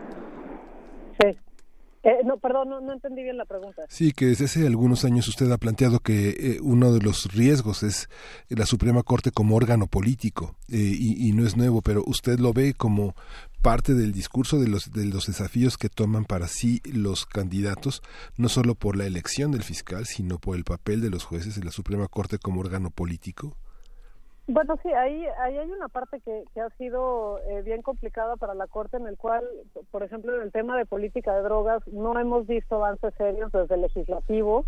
Los pocos avances que se han hecho o se bloquean, eh, son del Ejecutivo y los bloquea el Legislativo, o vienen del Legislativo y los bloquea el Ejecutivo, como ahora la reforma de marihuana medicinal. Y entonces quien está haciendo estos cambios es la Suprema Corte, quien está impulsándolo, eh, pues de una forma que es muy importante, pero también cuestionable en términos de de dónde tendrían que venir estos grandes cambios en la política pública.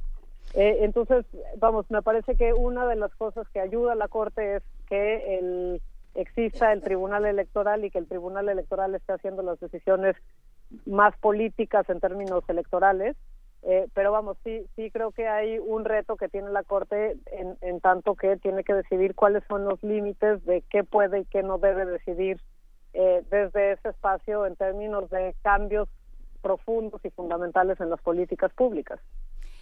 Claro, eh, hay, hay la, la Suprema Corte es- tiene un papel muy importante, pero está haciendo un trabajo que no le que no le corresponde y eso la está le está obligando a un desgaste que, que va a resultar malo para todos, Catalina. Bueno, que no le corresponde y que sí, a ver, usemos el tema de política de drogas. El- el- a la Corte sí le corresponde la defensa de, de los derechos y decir qué políticas públicas, qué normas son inconstitucionales o violan los derechos. El problema ahí es que pareciera que la Corte está por un lado y el legislativo y el, ejecu- el ejecutivo están por otro lado, ¿no? En- en- en- de nuevo, en este tema de, de, eh, de las drogas. Eh, la Corte ha establecido muy claramente que no puede haber una prohibición absoluta al consumo, que eso viola distintos derechos y que se trata de una política que lastima eh, a, a las personas más de lo que beneficia al derecho a la salud. Eh, entonces, vamos, me parece que es, que es muy bueno eso. El, el problema es que el legislativo no ha respondido y el ejecutivo no, no no ha contestado tampoco. Entonces, cuando se vuelve complicado y sucede esto que está señalando es cuando la Corte dice una cosa y el legislativo y el ejecutivo pues no, no actúan eh, en el mismo sentido en el que la Corte lo está proponiendo. Eh, y bueno, y de ahí nos podemos ir a otros temas que son más complicados sobre si realmente la Corte tendría que estar tomando un papel central en el cambio de políticas públicas, que creo que ese es el, el- el tema. El cambio de políticas públicas tendría que venir del Ejecutivo y del Legislativo eh, y no ser la Corte quien está empujando para que no se adopten políticas públicas que sean violatorias de los derechos fundamentales. Claro, ¿no? Eh, de- por supuesto, y eso creo que se, se vincula con lo que eh, apuntabas al principio de tu intervención de no nos este, no pongamos únicamente el foco en el ejecutivo y sus propuestas, sino vayámonos, porque esto creo que en materia judicial es fundamental, vayámonos a los estados, a, la- a los ámbitos más locales. ¿Qué está sucediendo ahí? ¿Qué ves tú, Catalina? A ver, eh, eh, eh, en, hay- están sucediendo cosas en distintos sentidos. Eh, si hablamos en términos de la Procuración de Justicia, lo que vemos es un esfuerzo nacional que ha costado muchísimo dinero para cambiar la Procuración de Justicia de este país, para modificar eh, cómo funcionan los ministerios públicos, las fiscalías, cómo llegan los asuntos a los jueces. Eh, y, y, lo que vemos son cambios mínimos, o sea, vamos, se cambiaron fundamentalmente la forma en la que son los procesos, pero no la forma en la que se conducen los operadores del sistema. Entonces, eh, lo, lo que lo que estamos viendo es que eh, pues estas prácticas que están muy arraigadas en la en la forma en la que se opera el sistema están pues tomando control del nuevo sistema de justicia penal y eh, pues resultando eh, mucho menores los cambios de lo que tendrían que ser para realmente ver este cambio que necesitamos en el país. ¿Y qué, qué sucede con estas, eh, con estas adopciones de un nuevo modelo que lo que provocan es que, o, o que dan pie a que los funcionarios digan, pues es que eh, sí apresamos al delincuente, pero con el nuevo modelo pues lo tuvimos que soltar?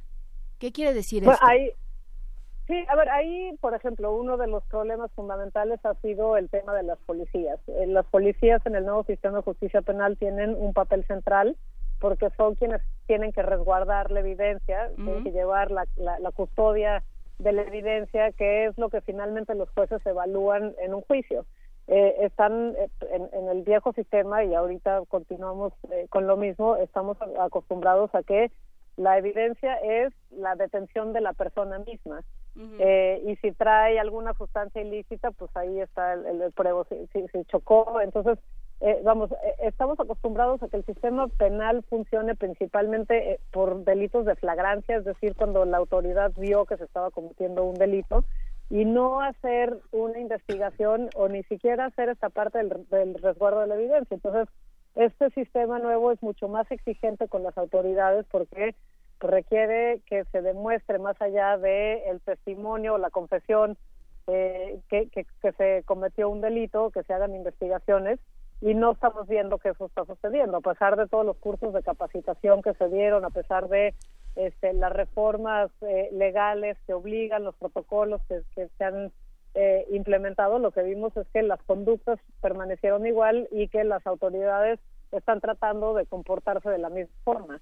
Por eso también eh, una de las cosas que nos preocupa mucho a distintas personas que hemos estudiado eh, este tema es en la creación de la Fiscalía General, que simplemente todo el personal de la Procuraduría se pase y se le cambie el nombre a, a Fiscalía, porque sabemos que no es nada más una cuestión de cambio de normas, sino también de el personal que ya está acostumbrado a funcionar de cierta forma y que pues ahora se encuentran con que el juez les rechaza algunas de las pruebas porque no fueron obtenidas conforme a los nuevos procedimientos y pues hay mucho enojo de, de y ahora ya soltaron al delincuente cuando en realidad eh, pues no no están haciendo lo que la norma establece que tendrían que hacer Claro, eh, se- son reformas que se tendrían que trabajar de abajo pa- para arriba. O sea, digamos que a quienes, a quienes se tendría que poner más atención, por lo que entiendo que estás diciendo, Catalina, me, eh, corrige si no, es eh, se tiene que poner atención en los en los policías, en los investigadores, en los ministerios públicos y esos son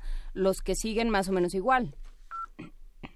Que- Claro, y ahí también hay, hay mucho enojo hacia los jueces, como si los jueces fueran cómplices de, eh, de los delincuentes, pero pues los jueces están haciendo su trabajo, es interpretar la ley, que, que pues ese es su trabajo, eh, está conforme a derecho lo que esa persona me está trayendo o no es conforme a derecho. Entonces hay, hay mucho enojo hacia los jueces cuando creo que la falla no es tanto, digo, sí tiene sus fallas el, el Poder Judicial, pero no está, eh, el, el foco rojo no está primero ahí, yo diría, está primero en las policías, que además con la militarización de la seguridad pública, las policías se han ido eh, retractando, eh, hay, hay menos preparación, menos recursos para darle a los policías, porque al fin ahí están los militares, eh, y entonces hay menos capacidad policial para hacer este trabajo que es fundamental dentro del, sistema penal.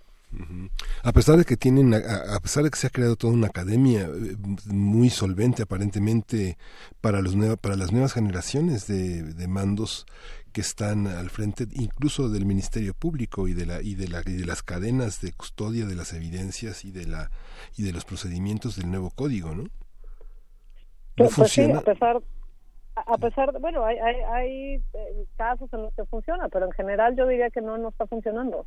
Eh, y no está funcionando por eso, porque se, se traspasaron esas viejas prácticas a, a otros lados. Eh, yo les puedo dar un ejemplo. Eh, Roberto Hernández, que trabajó en este eh, trabajo de presunto culpable, eh, presentó hace unos años cómo estaba el tema de la tortura dentro del, del sistema penal y una de las cosas que él mostraba que había sucedido eh, es que se pasó la tor- lo- las, las prácticas de tortura ya no se estaban dando tanto hacia las personas que eran detenidas, hacia los, los inculpados, eh, y, y se estaba pasando eso hacia los testigos, ¿no? Entonces, ¿qué pasó? Bueno, pues la- las personas que son detenidas y acusadas ya no las torturan, ahora torturamos a los acusados, de- perdón, a los testigos, que son quienes tienen que señalar al, al acusado. Eh, ¿Me entiendes? Entonces, la práctica sigue ahí, cambió, y eh, pues es, es, es este este tema, ¿no? Cómo quitamos las prácticas que están tan arraigadas en un sistema que está acostumbrado a funcionar de cierta forma. Los cambios normativos no son suficientes, las capacitaciones tampoco son suficientes. Me parece que hay que entrenar eh, personal nuevo también para poder tener un sistema nuevo. El tema del juicio político y del desafuero son competencias también de lo judicial. ¿Cómo, ¿Cómo vio la reforma que se intentó hacer de despojar del fuero al presidente de la República, al próximo, al próximo presidente de la República? Bueno, no, no nada más fue al... Ah, sí, a todos los mandatarios.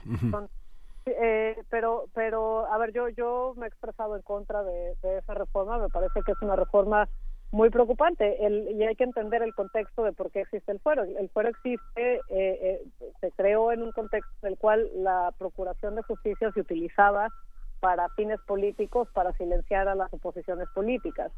Eh, y entonces el fuero era una forma de proteger a senadores, diputados, eh, este, eh, funcionarios públicos que estuvieran trabajando eh, desde los gobiernos locales para que no hubiera persecución eh, eh, penal, pero que en realidad era persecución política. ¿Qué tenemos hoy? Pues esta propuesta de eliminar el fuero cuando no se ha mejorado esa característica de la Procuración de Justicia. Lo vimos en el caso del video que se presentó este eh, en el caso de Anaya y las acusaciones que se hizo desde la PGR a quien el candidato del partido en el gobierno consideraba que era su principal contrincante a derrotar para ponerse en segundo lugar ¿no? ahí está estamos teniendo un ejemplo de un uso faccioso de la Procuración de Justicia, pues pensar en quitar el fuero cuando no hemos corregido los problemas de la Procuración de Justicia me parece que es muy peligroso, eh, por una parte, ¿no? Y por otra parte también esta eh, que, que mencionaban de, de poder utilizarlo ahora eh, en contra de el presidente, eh, también es muy preocupante porque eso no pasa por la Procuración de Justicia, sino que pasa por el, el Congreso. Y entonces lo que hay ahí es que se pueda eh, remover del cargo al presidente como se hizo en Brasil y que- lo que llevó a una crisis constitucional eh, con definiciones que son francamente pues muy muy vagas. O sea que cuáles eh, las razones para las cuales se puede llevar a juicio político un presidente pues, no no son del todo claras. Pues me parece que estamos entrando en un terreno en el cual la- se está proponiendo algo que mediáticamente y a la opinión pública suena muy atractivo porque es acabar con la corrupción de los políticos en el país, pero que en el fondo está poniendo en riesgo la estabilidad democrática del país.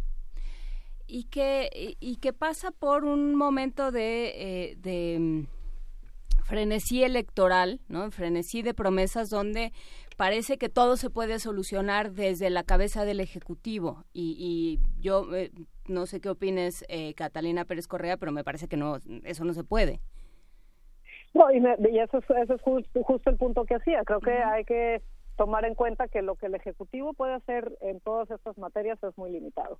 Eh, y que y que pasa por eh, el diseño de las instituciones, que pasa por quiénes son los funcionarios en los gobiernos locales, las propuestas que se estén haciendo de ahí, y también por la sociedad. O sea, si la sociedad no estamos dispuestos a participar en estos esfuerzos colectivos, va a ser muy difícil que haya un cambio.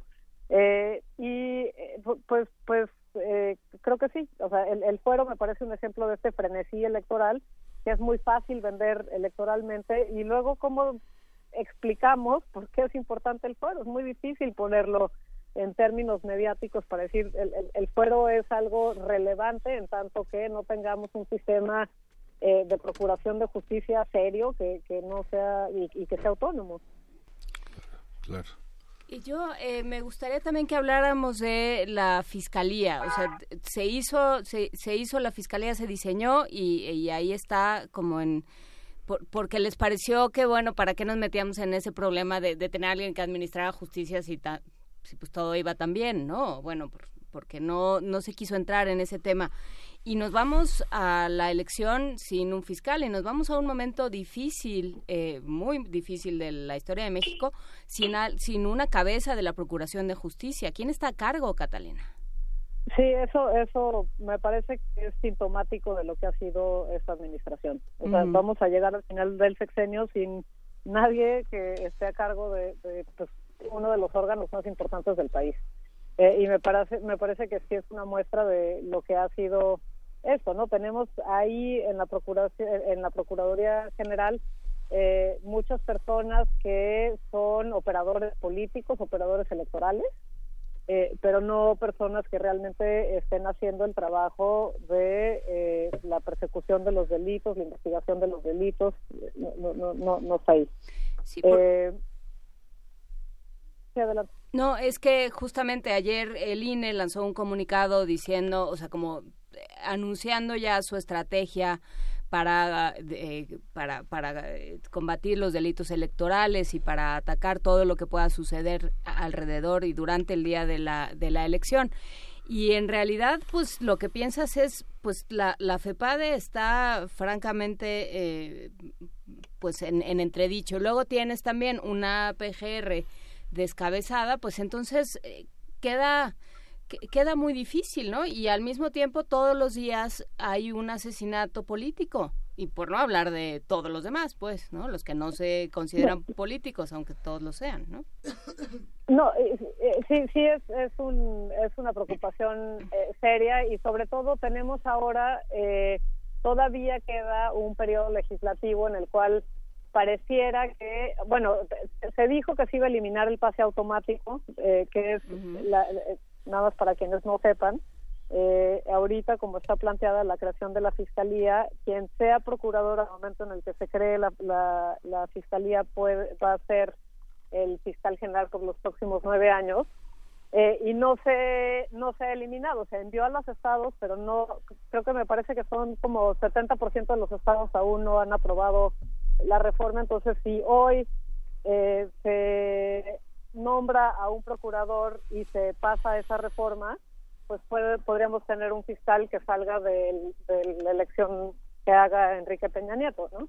¿Cómo funcionaría eso en un gobierno con López Obrador en la cabeza eh, o con Anaya en la cabeza? No sabemos. Me parece que realmente pues es terrible porque seguimos pensando en estas instituciones como instituciones de uso político y no como instituciones que realmente sirvan para investigar el delito y en cierto sentido para prevenir el delito. Creo que apuntas algo muy importante que es eh, la, la muy muy dañina connivencia y, y- complicidad entre poder judicial y poder ejecutivo, ¿no? Que se ve, por supuesto, en, en en el caso del procurador general, pero pero se ve muy claramente en los estados y en los municipios, ¿no? Es eh, es el el gobernador, el, el presidente municipal quien apunta y quien designa al fiscal y entonces eso pues trae una serie de, de problemas. ¿Cómo, eh, ¿Cómo abordar eso también?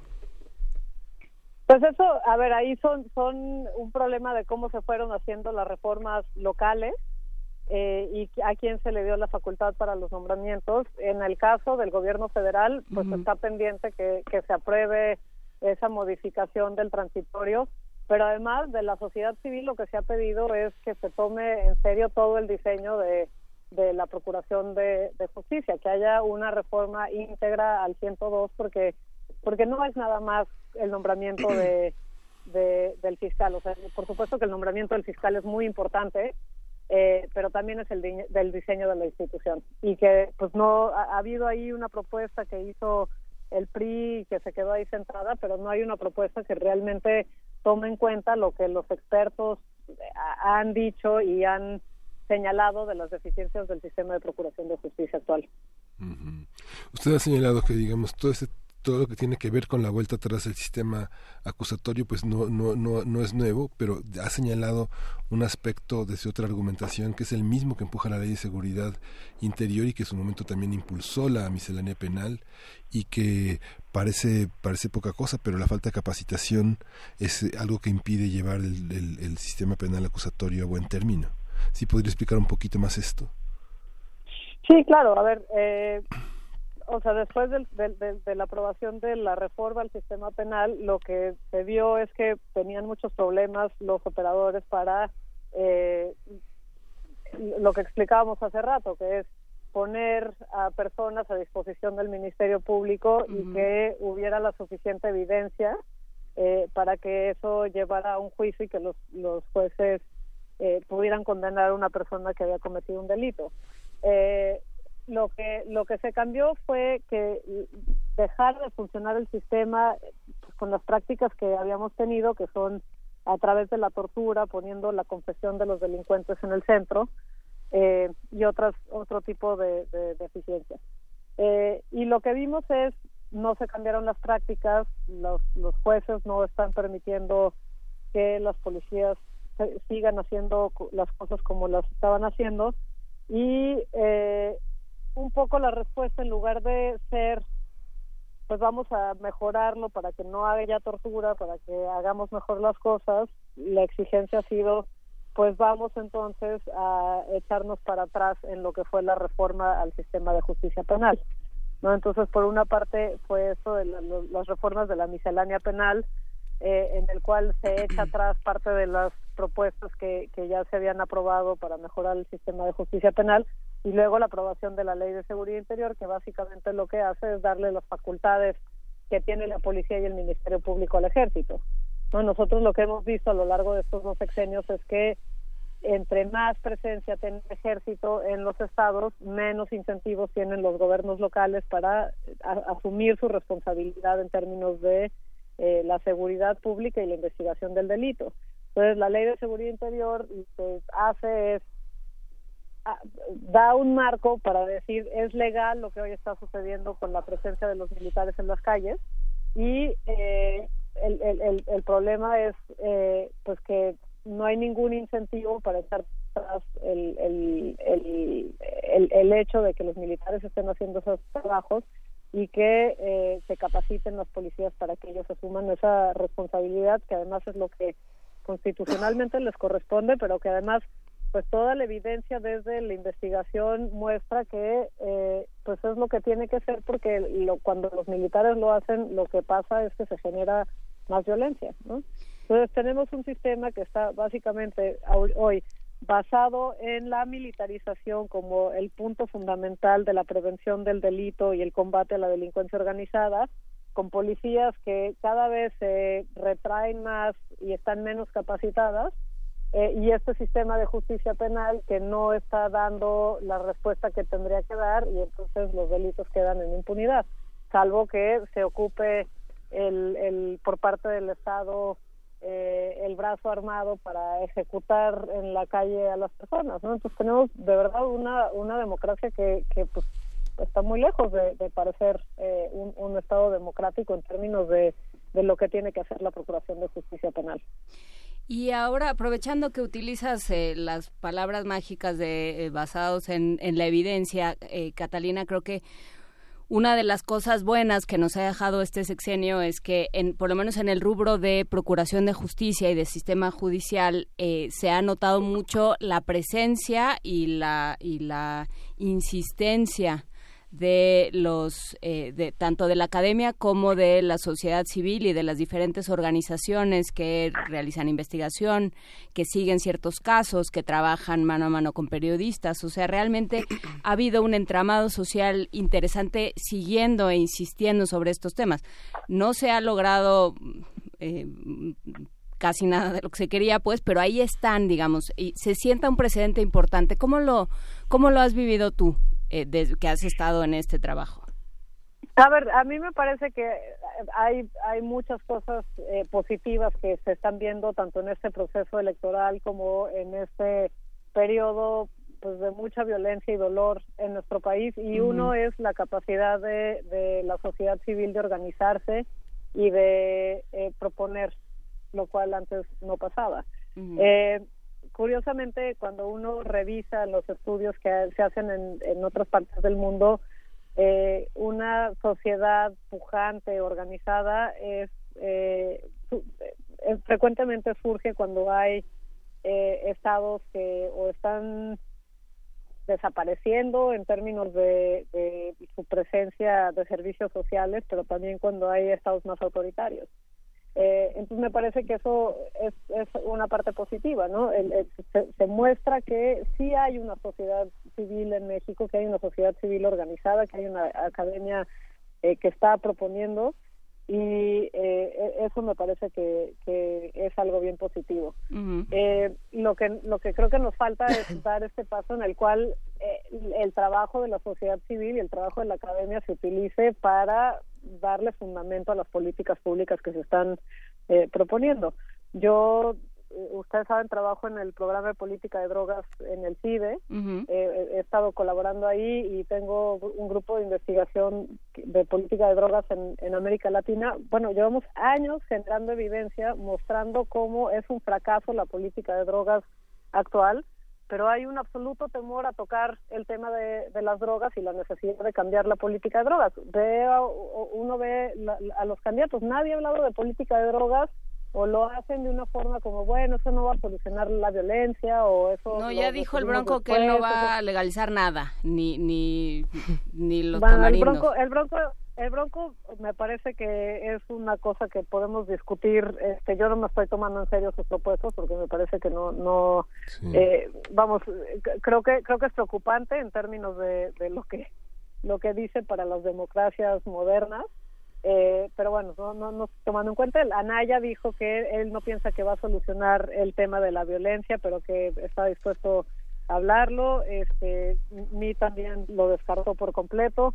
Eh, López Obrador dijo que se podría consultar, ¿no? Pero, pero consultar, o sea, Anaya propuso foros. ¿Cuántos foros llevamos? Llevamos muchos foros. El año pasado se hicieron, bueno, el año antepasado, antes del UNGAS, de la sesión especial del UNGAS, se habló ampliamente.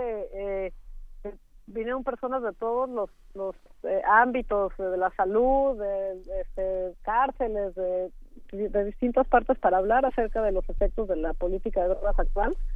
Y lo que tuvimos fue una reforma minúscula que solamente permite marihuana farmacéutica, que es producida en farmacias y que el reglamento que ni siquiera se ha aprobado no permite que se cultive o se siembre en nuestro país cuando pues hasta hace unos años éramos el principal productor de marihuana a nivel mundial, ¿no? Es, es- es increíble todo lo que ha generado de costos, de violencia, de corrupción a las instituciones, de debilitamiento institucional y que no sea un tema que se puede tocar porque pues hay prejuicios eh, que, que, que afectan el, o, que dan eh, temores acerca de hablar del tema. ¿no? Entonces, pues, me parece que sí eh, hay tenemos un reto por delante cuando hablamos de utilizar la evidencia en políticas públicas y que realmente sea esa la base de eh, lo que se propone. ¿no? Me parece que el Bronco sí es el ejemplo perfecto en el cual pues eso no es relevante. Lo que es relevante es el, el impacto del discurso, este, asustar, hacer enojar, ¿no? Las reacciones que, que pueda generar. Sí, porque todos dicen que van a consultar, pero todavía no sabemos eh, a quién han consultado y digamos, si, si hablamos con tantos eh, investigadores todos los días y a ninguno lo han consultado o le han consultado pero no le han hecho caso, pues entonces este claramente ahí hay un ahí hay un problema, ¿no? Ahí hay nada más eh, una retórica vacía. Claro, o sea, yo, yo diría, ya se consultó suficiente, es hora de tomar eh, decisiones y pensar en cómo hacerlo, ¿no? Entonces podemos hacerlo la versión más conservadora como lo hizo eh, Portugal, Uruguay, ahí tenemos eh, todos ejemplos en los cuales eh, se, se han hecho modificaciones. Mira, a mí el, el ejemplo de Uruguay en el cual se legalizó totalmente la marihuana para todos los fines. Eh, si uno ve qué está pasando hoy en Uruguay, me parece que la enseñanza, digo, tienen errores, han, ha, Sí. ha habido cosas que tienen que ir cambiando, pero la, la principal conclusión es el país está perfectamente bien y sigue en pie, no hubo desborde de violencia, no hay este aumentos en las personas que están aumenta eh, que están consumiendo eh, marihuana, vamos, me parece que es un buen caso para decir sí se puede. Claro que habría que estudiar las políticas públicas enteras de Uruguay para ver qué es, digamos, en, en un asunto multifactorial. No es nada más legalizar la marihuana, sino que haya políticas públicas incluyentes, que Claro. no haya eh, los temores que hay justamente, por ejemplo, con la ley de seguridad interior que se tiene en el país y, y, y, bueno, una serie de cosas que también se tendrían que discutir, Catalina. No, me, me, me parece correcto eso. Eh, mi, mi punto simplemente es, eh, creo que los cambios sí tienen que hacerse, que no puede haber un solo cambio que digamos con esto ya va a terminarse. O sea, sí, la corrupción es importante, pero no es lo único. La desmilitarización es fundamental, pero no es lo único. Así es. La política de drogas es muy importante, pero no es lo único. Pero sí todo, o sea, hay un Claro. paquete y hay un paquete que se tiene que proponer y eh, llevar a cabo de manera seria y, y, y, y con evidencia, ¿no? Cu- cu- ¿Cuál es la mejor forma de hacerlo? Todo se tiene Eh, que consultar. ¿A quién? ¿Cómo? Todo se tiene que consultar, digamos la, una de las una de las consignas ¿Cómo de- votarse? sí, este, digamos, eh, ayer fue la- el foro de educación, todo se tiene que consultar, fue el foro de justicia y se tiene que consultar, todo se tiene que consultar con quién.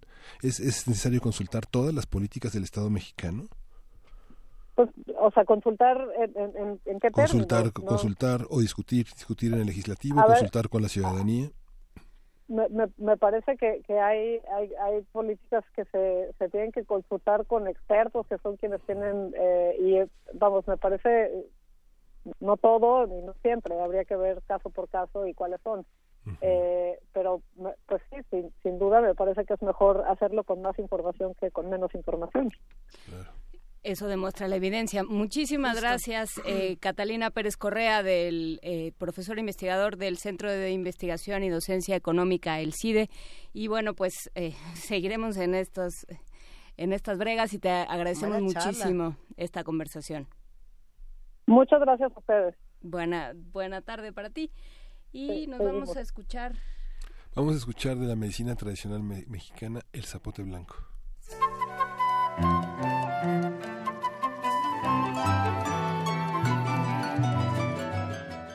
Biblioteca Digital de la Medicina Tradicional Mexicana.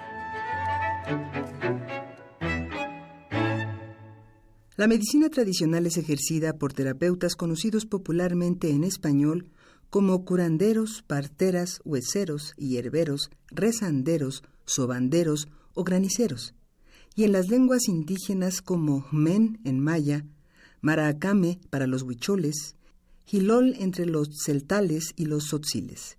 En gran parte de las áreas rurales del México indígena y no indígena, y en amplias zonas urbanas y semiurbanas, la medicina tradicional forma parte del sistema real de salud de los mexicanos, junto a la medicina académica o científica, a la medicina doméstica o casera, que a las llamadas medicinas alternativas o complementarias.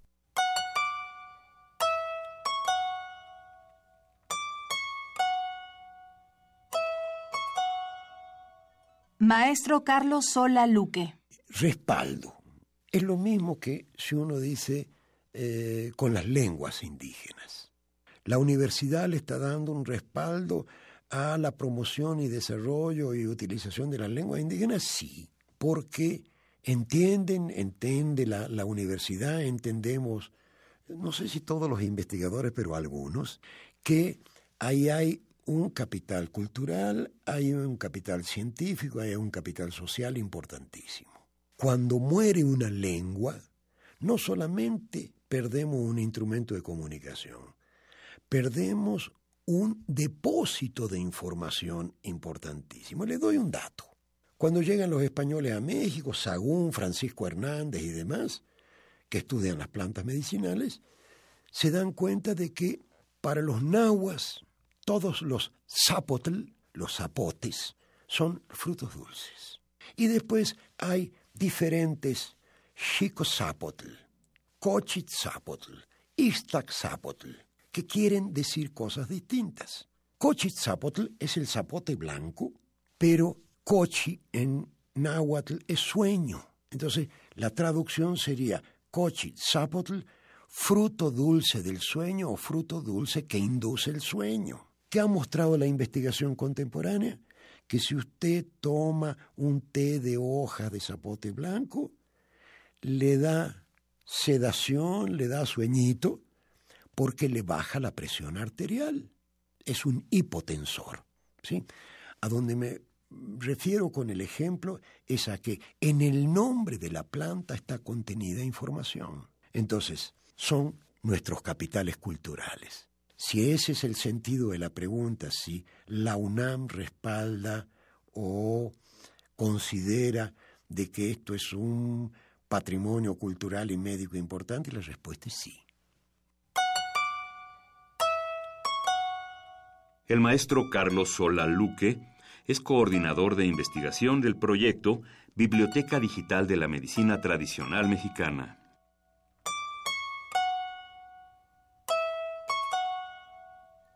Zapote Blanco. Casimiroa edulis llave y lex, ruta C. Biblioteca Digital de la Medicina Tradicional Mexicana. Zapote Blanco. El zapote blanco, en forma particular y con suma frecuencia, se emplea en el tratamiento de la hipertensión arterial, que es conocida comúnmente como presión alta en la zona centro del país. Para tal efecto, se recomienda tomar la infusión de las hojas de esta planta cada tercer día en ayunas o comer un fruto después de cada comida hasta tener la presión normal. La infusión puede también prepararse añadiendo hojas de chayote y alpiste o solo con cáscara de tomate. Suele emplearse contra insomnio o como regulador del sueño. Los informantes destacan que más que adormecer, facilita el sueño. Por otra parte, se aconseja administrar el cocimiento de las hojas vía oral para tratar la diabetes, por vía local para dar baños en la quemazón o baños de mujer después del parto. Contra el istaquiotl, como denominan a la anemia los otomíes, se toma el cocimiento de las hojas. Para usarlo como analgésico, dolor de cuerpo, y antipirético, calentura, se da un baño general con el cocimiento de las hojas. Para los dolores artríticos se puede ocupar el cocimiento de la corteza, hoja o semilla y para quitar los cólicos, la infusión de la semilla. Otros padecimientos en los que se usa el zapote blanco son reumas, dolores de riñón, afecciones del corazón, nervios, dolor de cabeza y de muelas, fiebre, mareos e incluso se le emplea como diurético.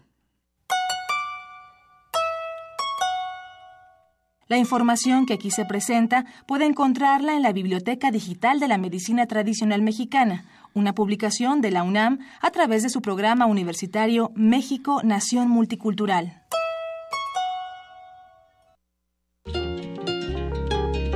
Primer movimiento.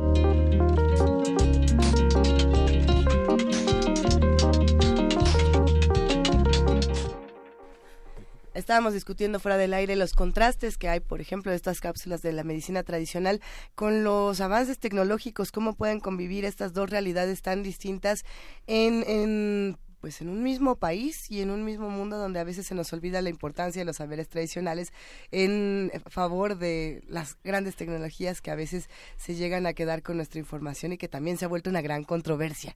¿No? Lo decíamos por el caso del Google Assistant. Si alguien puede ver el video, eche un vistazo, lo dejamos a consideración, nada más para abrir una discusión a qué es lo que está ocurriendo con las nuevas inteligencias artificiales, entre comillas, porque un asistente, digamos, de un teléfono inteligente de una computadora no es considerado todavía inteligencia artificial, sea el caso de Siri, el caso de Alexa para Amazon y ahora el caso de Google Assistant para Google donde justamente lo que se hace es que una voz te dice, ¿qué quieres? ¿Con qué te ayudo? Y pues le pides ayuda con cualquier cosa, ¿qué hora es? Dos por dos.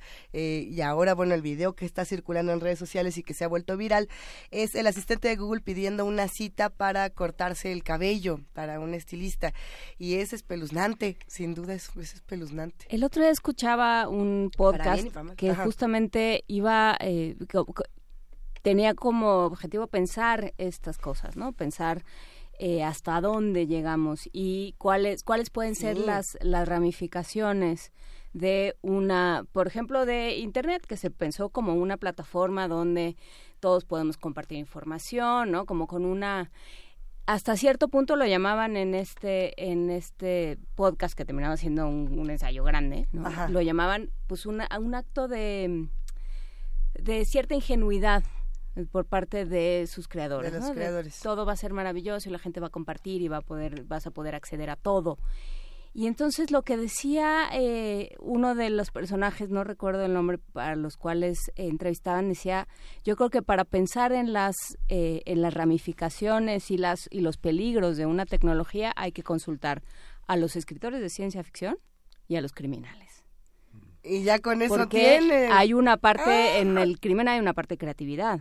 ¿no? O sea, entonces tú puedes ver una herramienta y pensar, eh, que tú puedes ver un martillo y pensar Claro. que qué maravilla puedes construir una casa y puedes ver un martillo y pensar, ah, qué bueno, le puedo partir a alguien los dedos del pie. Bueno, había quien decía que el creador de las utopías era Isaac Asimov, que veía estos seres, estas inteligencias artificiales como el futuro y el progreso y la felicidad, entre comillas, de los humanos gracias a las tecnologías. Y decían que el, el, digamos, el, el que inició con las distopías, es decir, con el apocalipsis sobre la Tierra, porque las máquinas nos van a controlar y se van a quedar con esta información y nos van a destruir, era Philip K. Dick. Entonces, pues habrá que, ah, habrá que echarles un vistazo nomás por el puro placer y de que- leerlo y para investigar más y habrá sobre que estos temas. preguntarse que cuántos lados tiene un mismo desarrollo y qué nos dice de lo- la humanidad, cómo vamos definiendo lo humano Pues cada, sí. cuando cada vez eh, se nos va acotando más. Mira, qué, qué bonito está terminando este programa con esta gran reflexión de Juana Inés de esa final y con esta música que nos acompaña Miguel Ángel, que mira, ¿qué es? Vamos a escuchar de David Bowie, Volare. Ay, qué bonito se siente cosa, ¿no? cuando David Bowie te empieza a susurrar en la orejita así como, ya se acabó esta hora, pero el día va a estar bien. Sí, en el O blue- no, pero no pasa nada. Nel Blue di Pinto di Blue.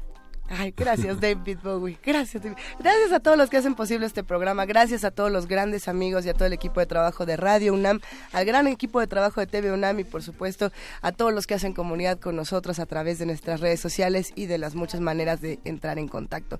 Gracias querida jefa de información, Juana Inés de esa. Muchas gracias a ustedes, un abrazo a la familia de Jorge. Por supuesto. Hasta luego. Abrazote a Un Jorge. abrazo, un abrazo. Gracias Esto Miguel fue, Ángel gracias. Luisa, esto fue Primer Movimiento. El mundo desde la universidad. Una musica dolce suonava soltanto per me.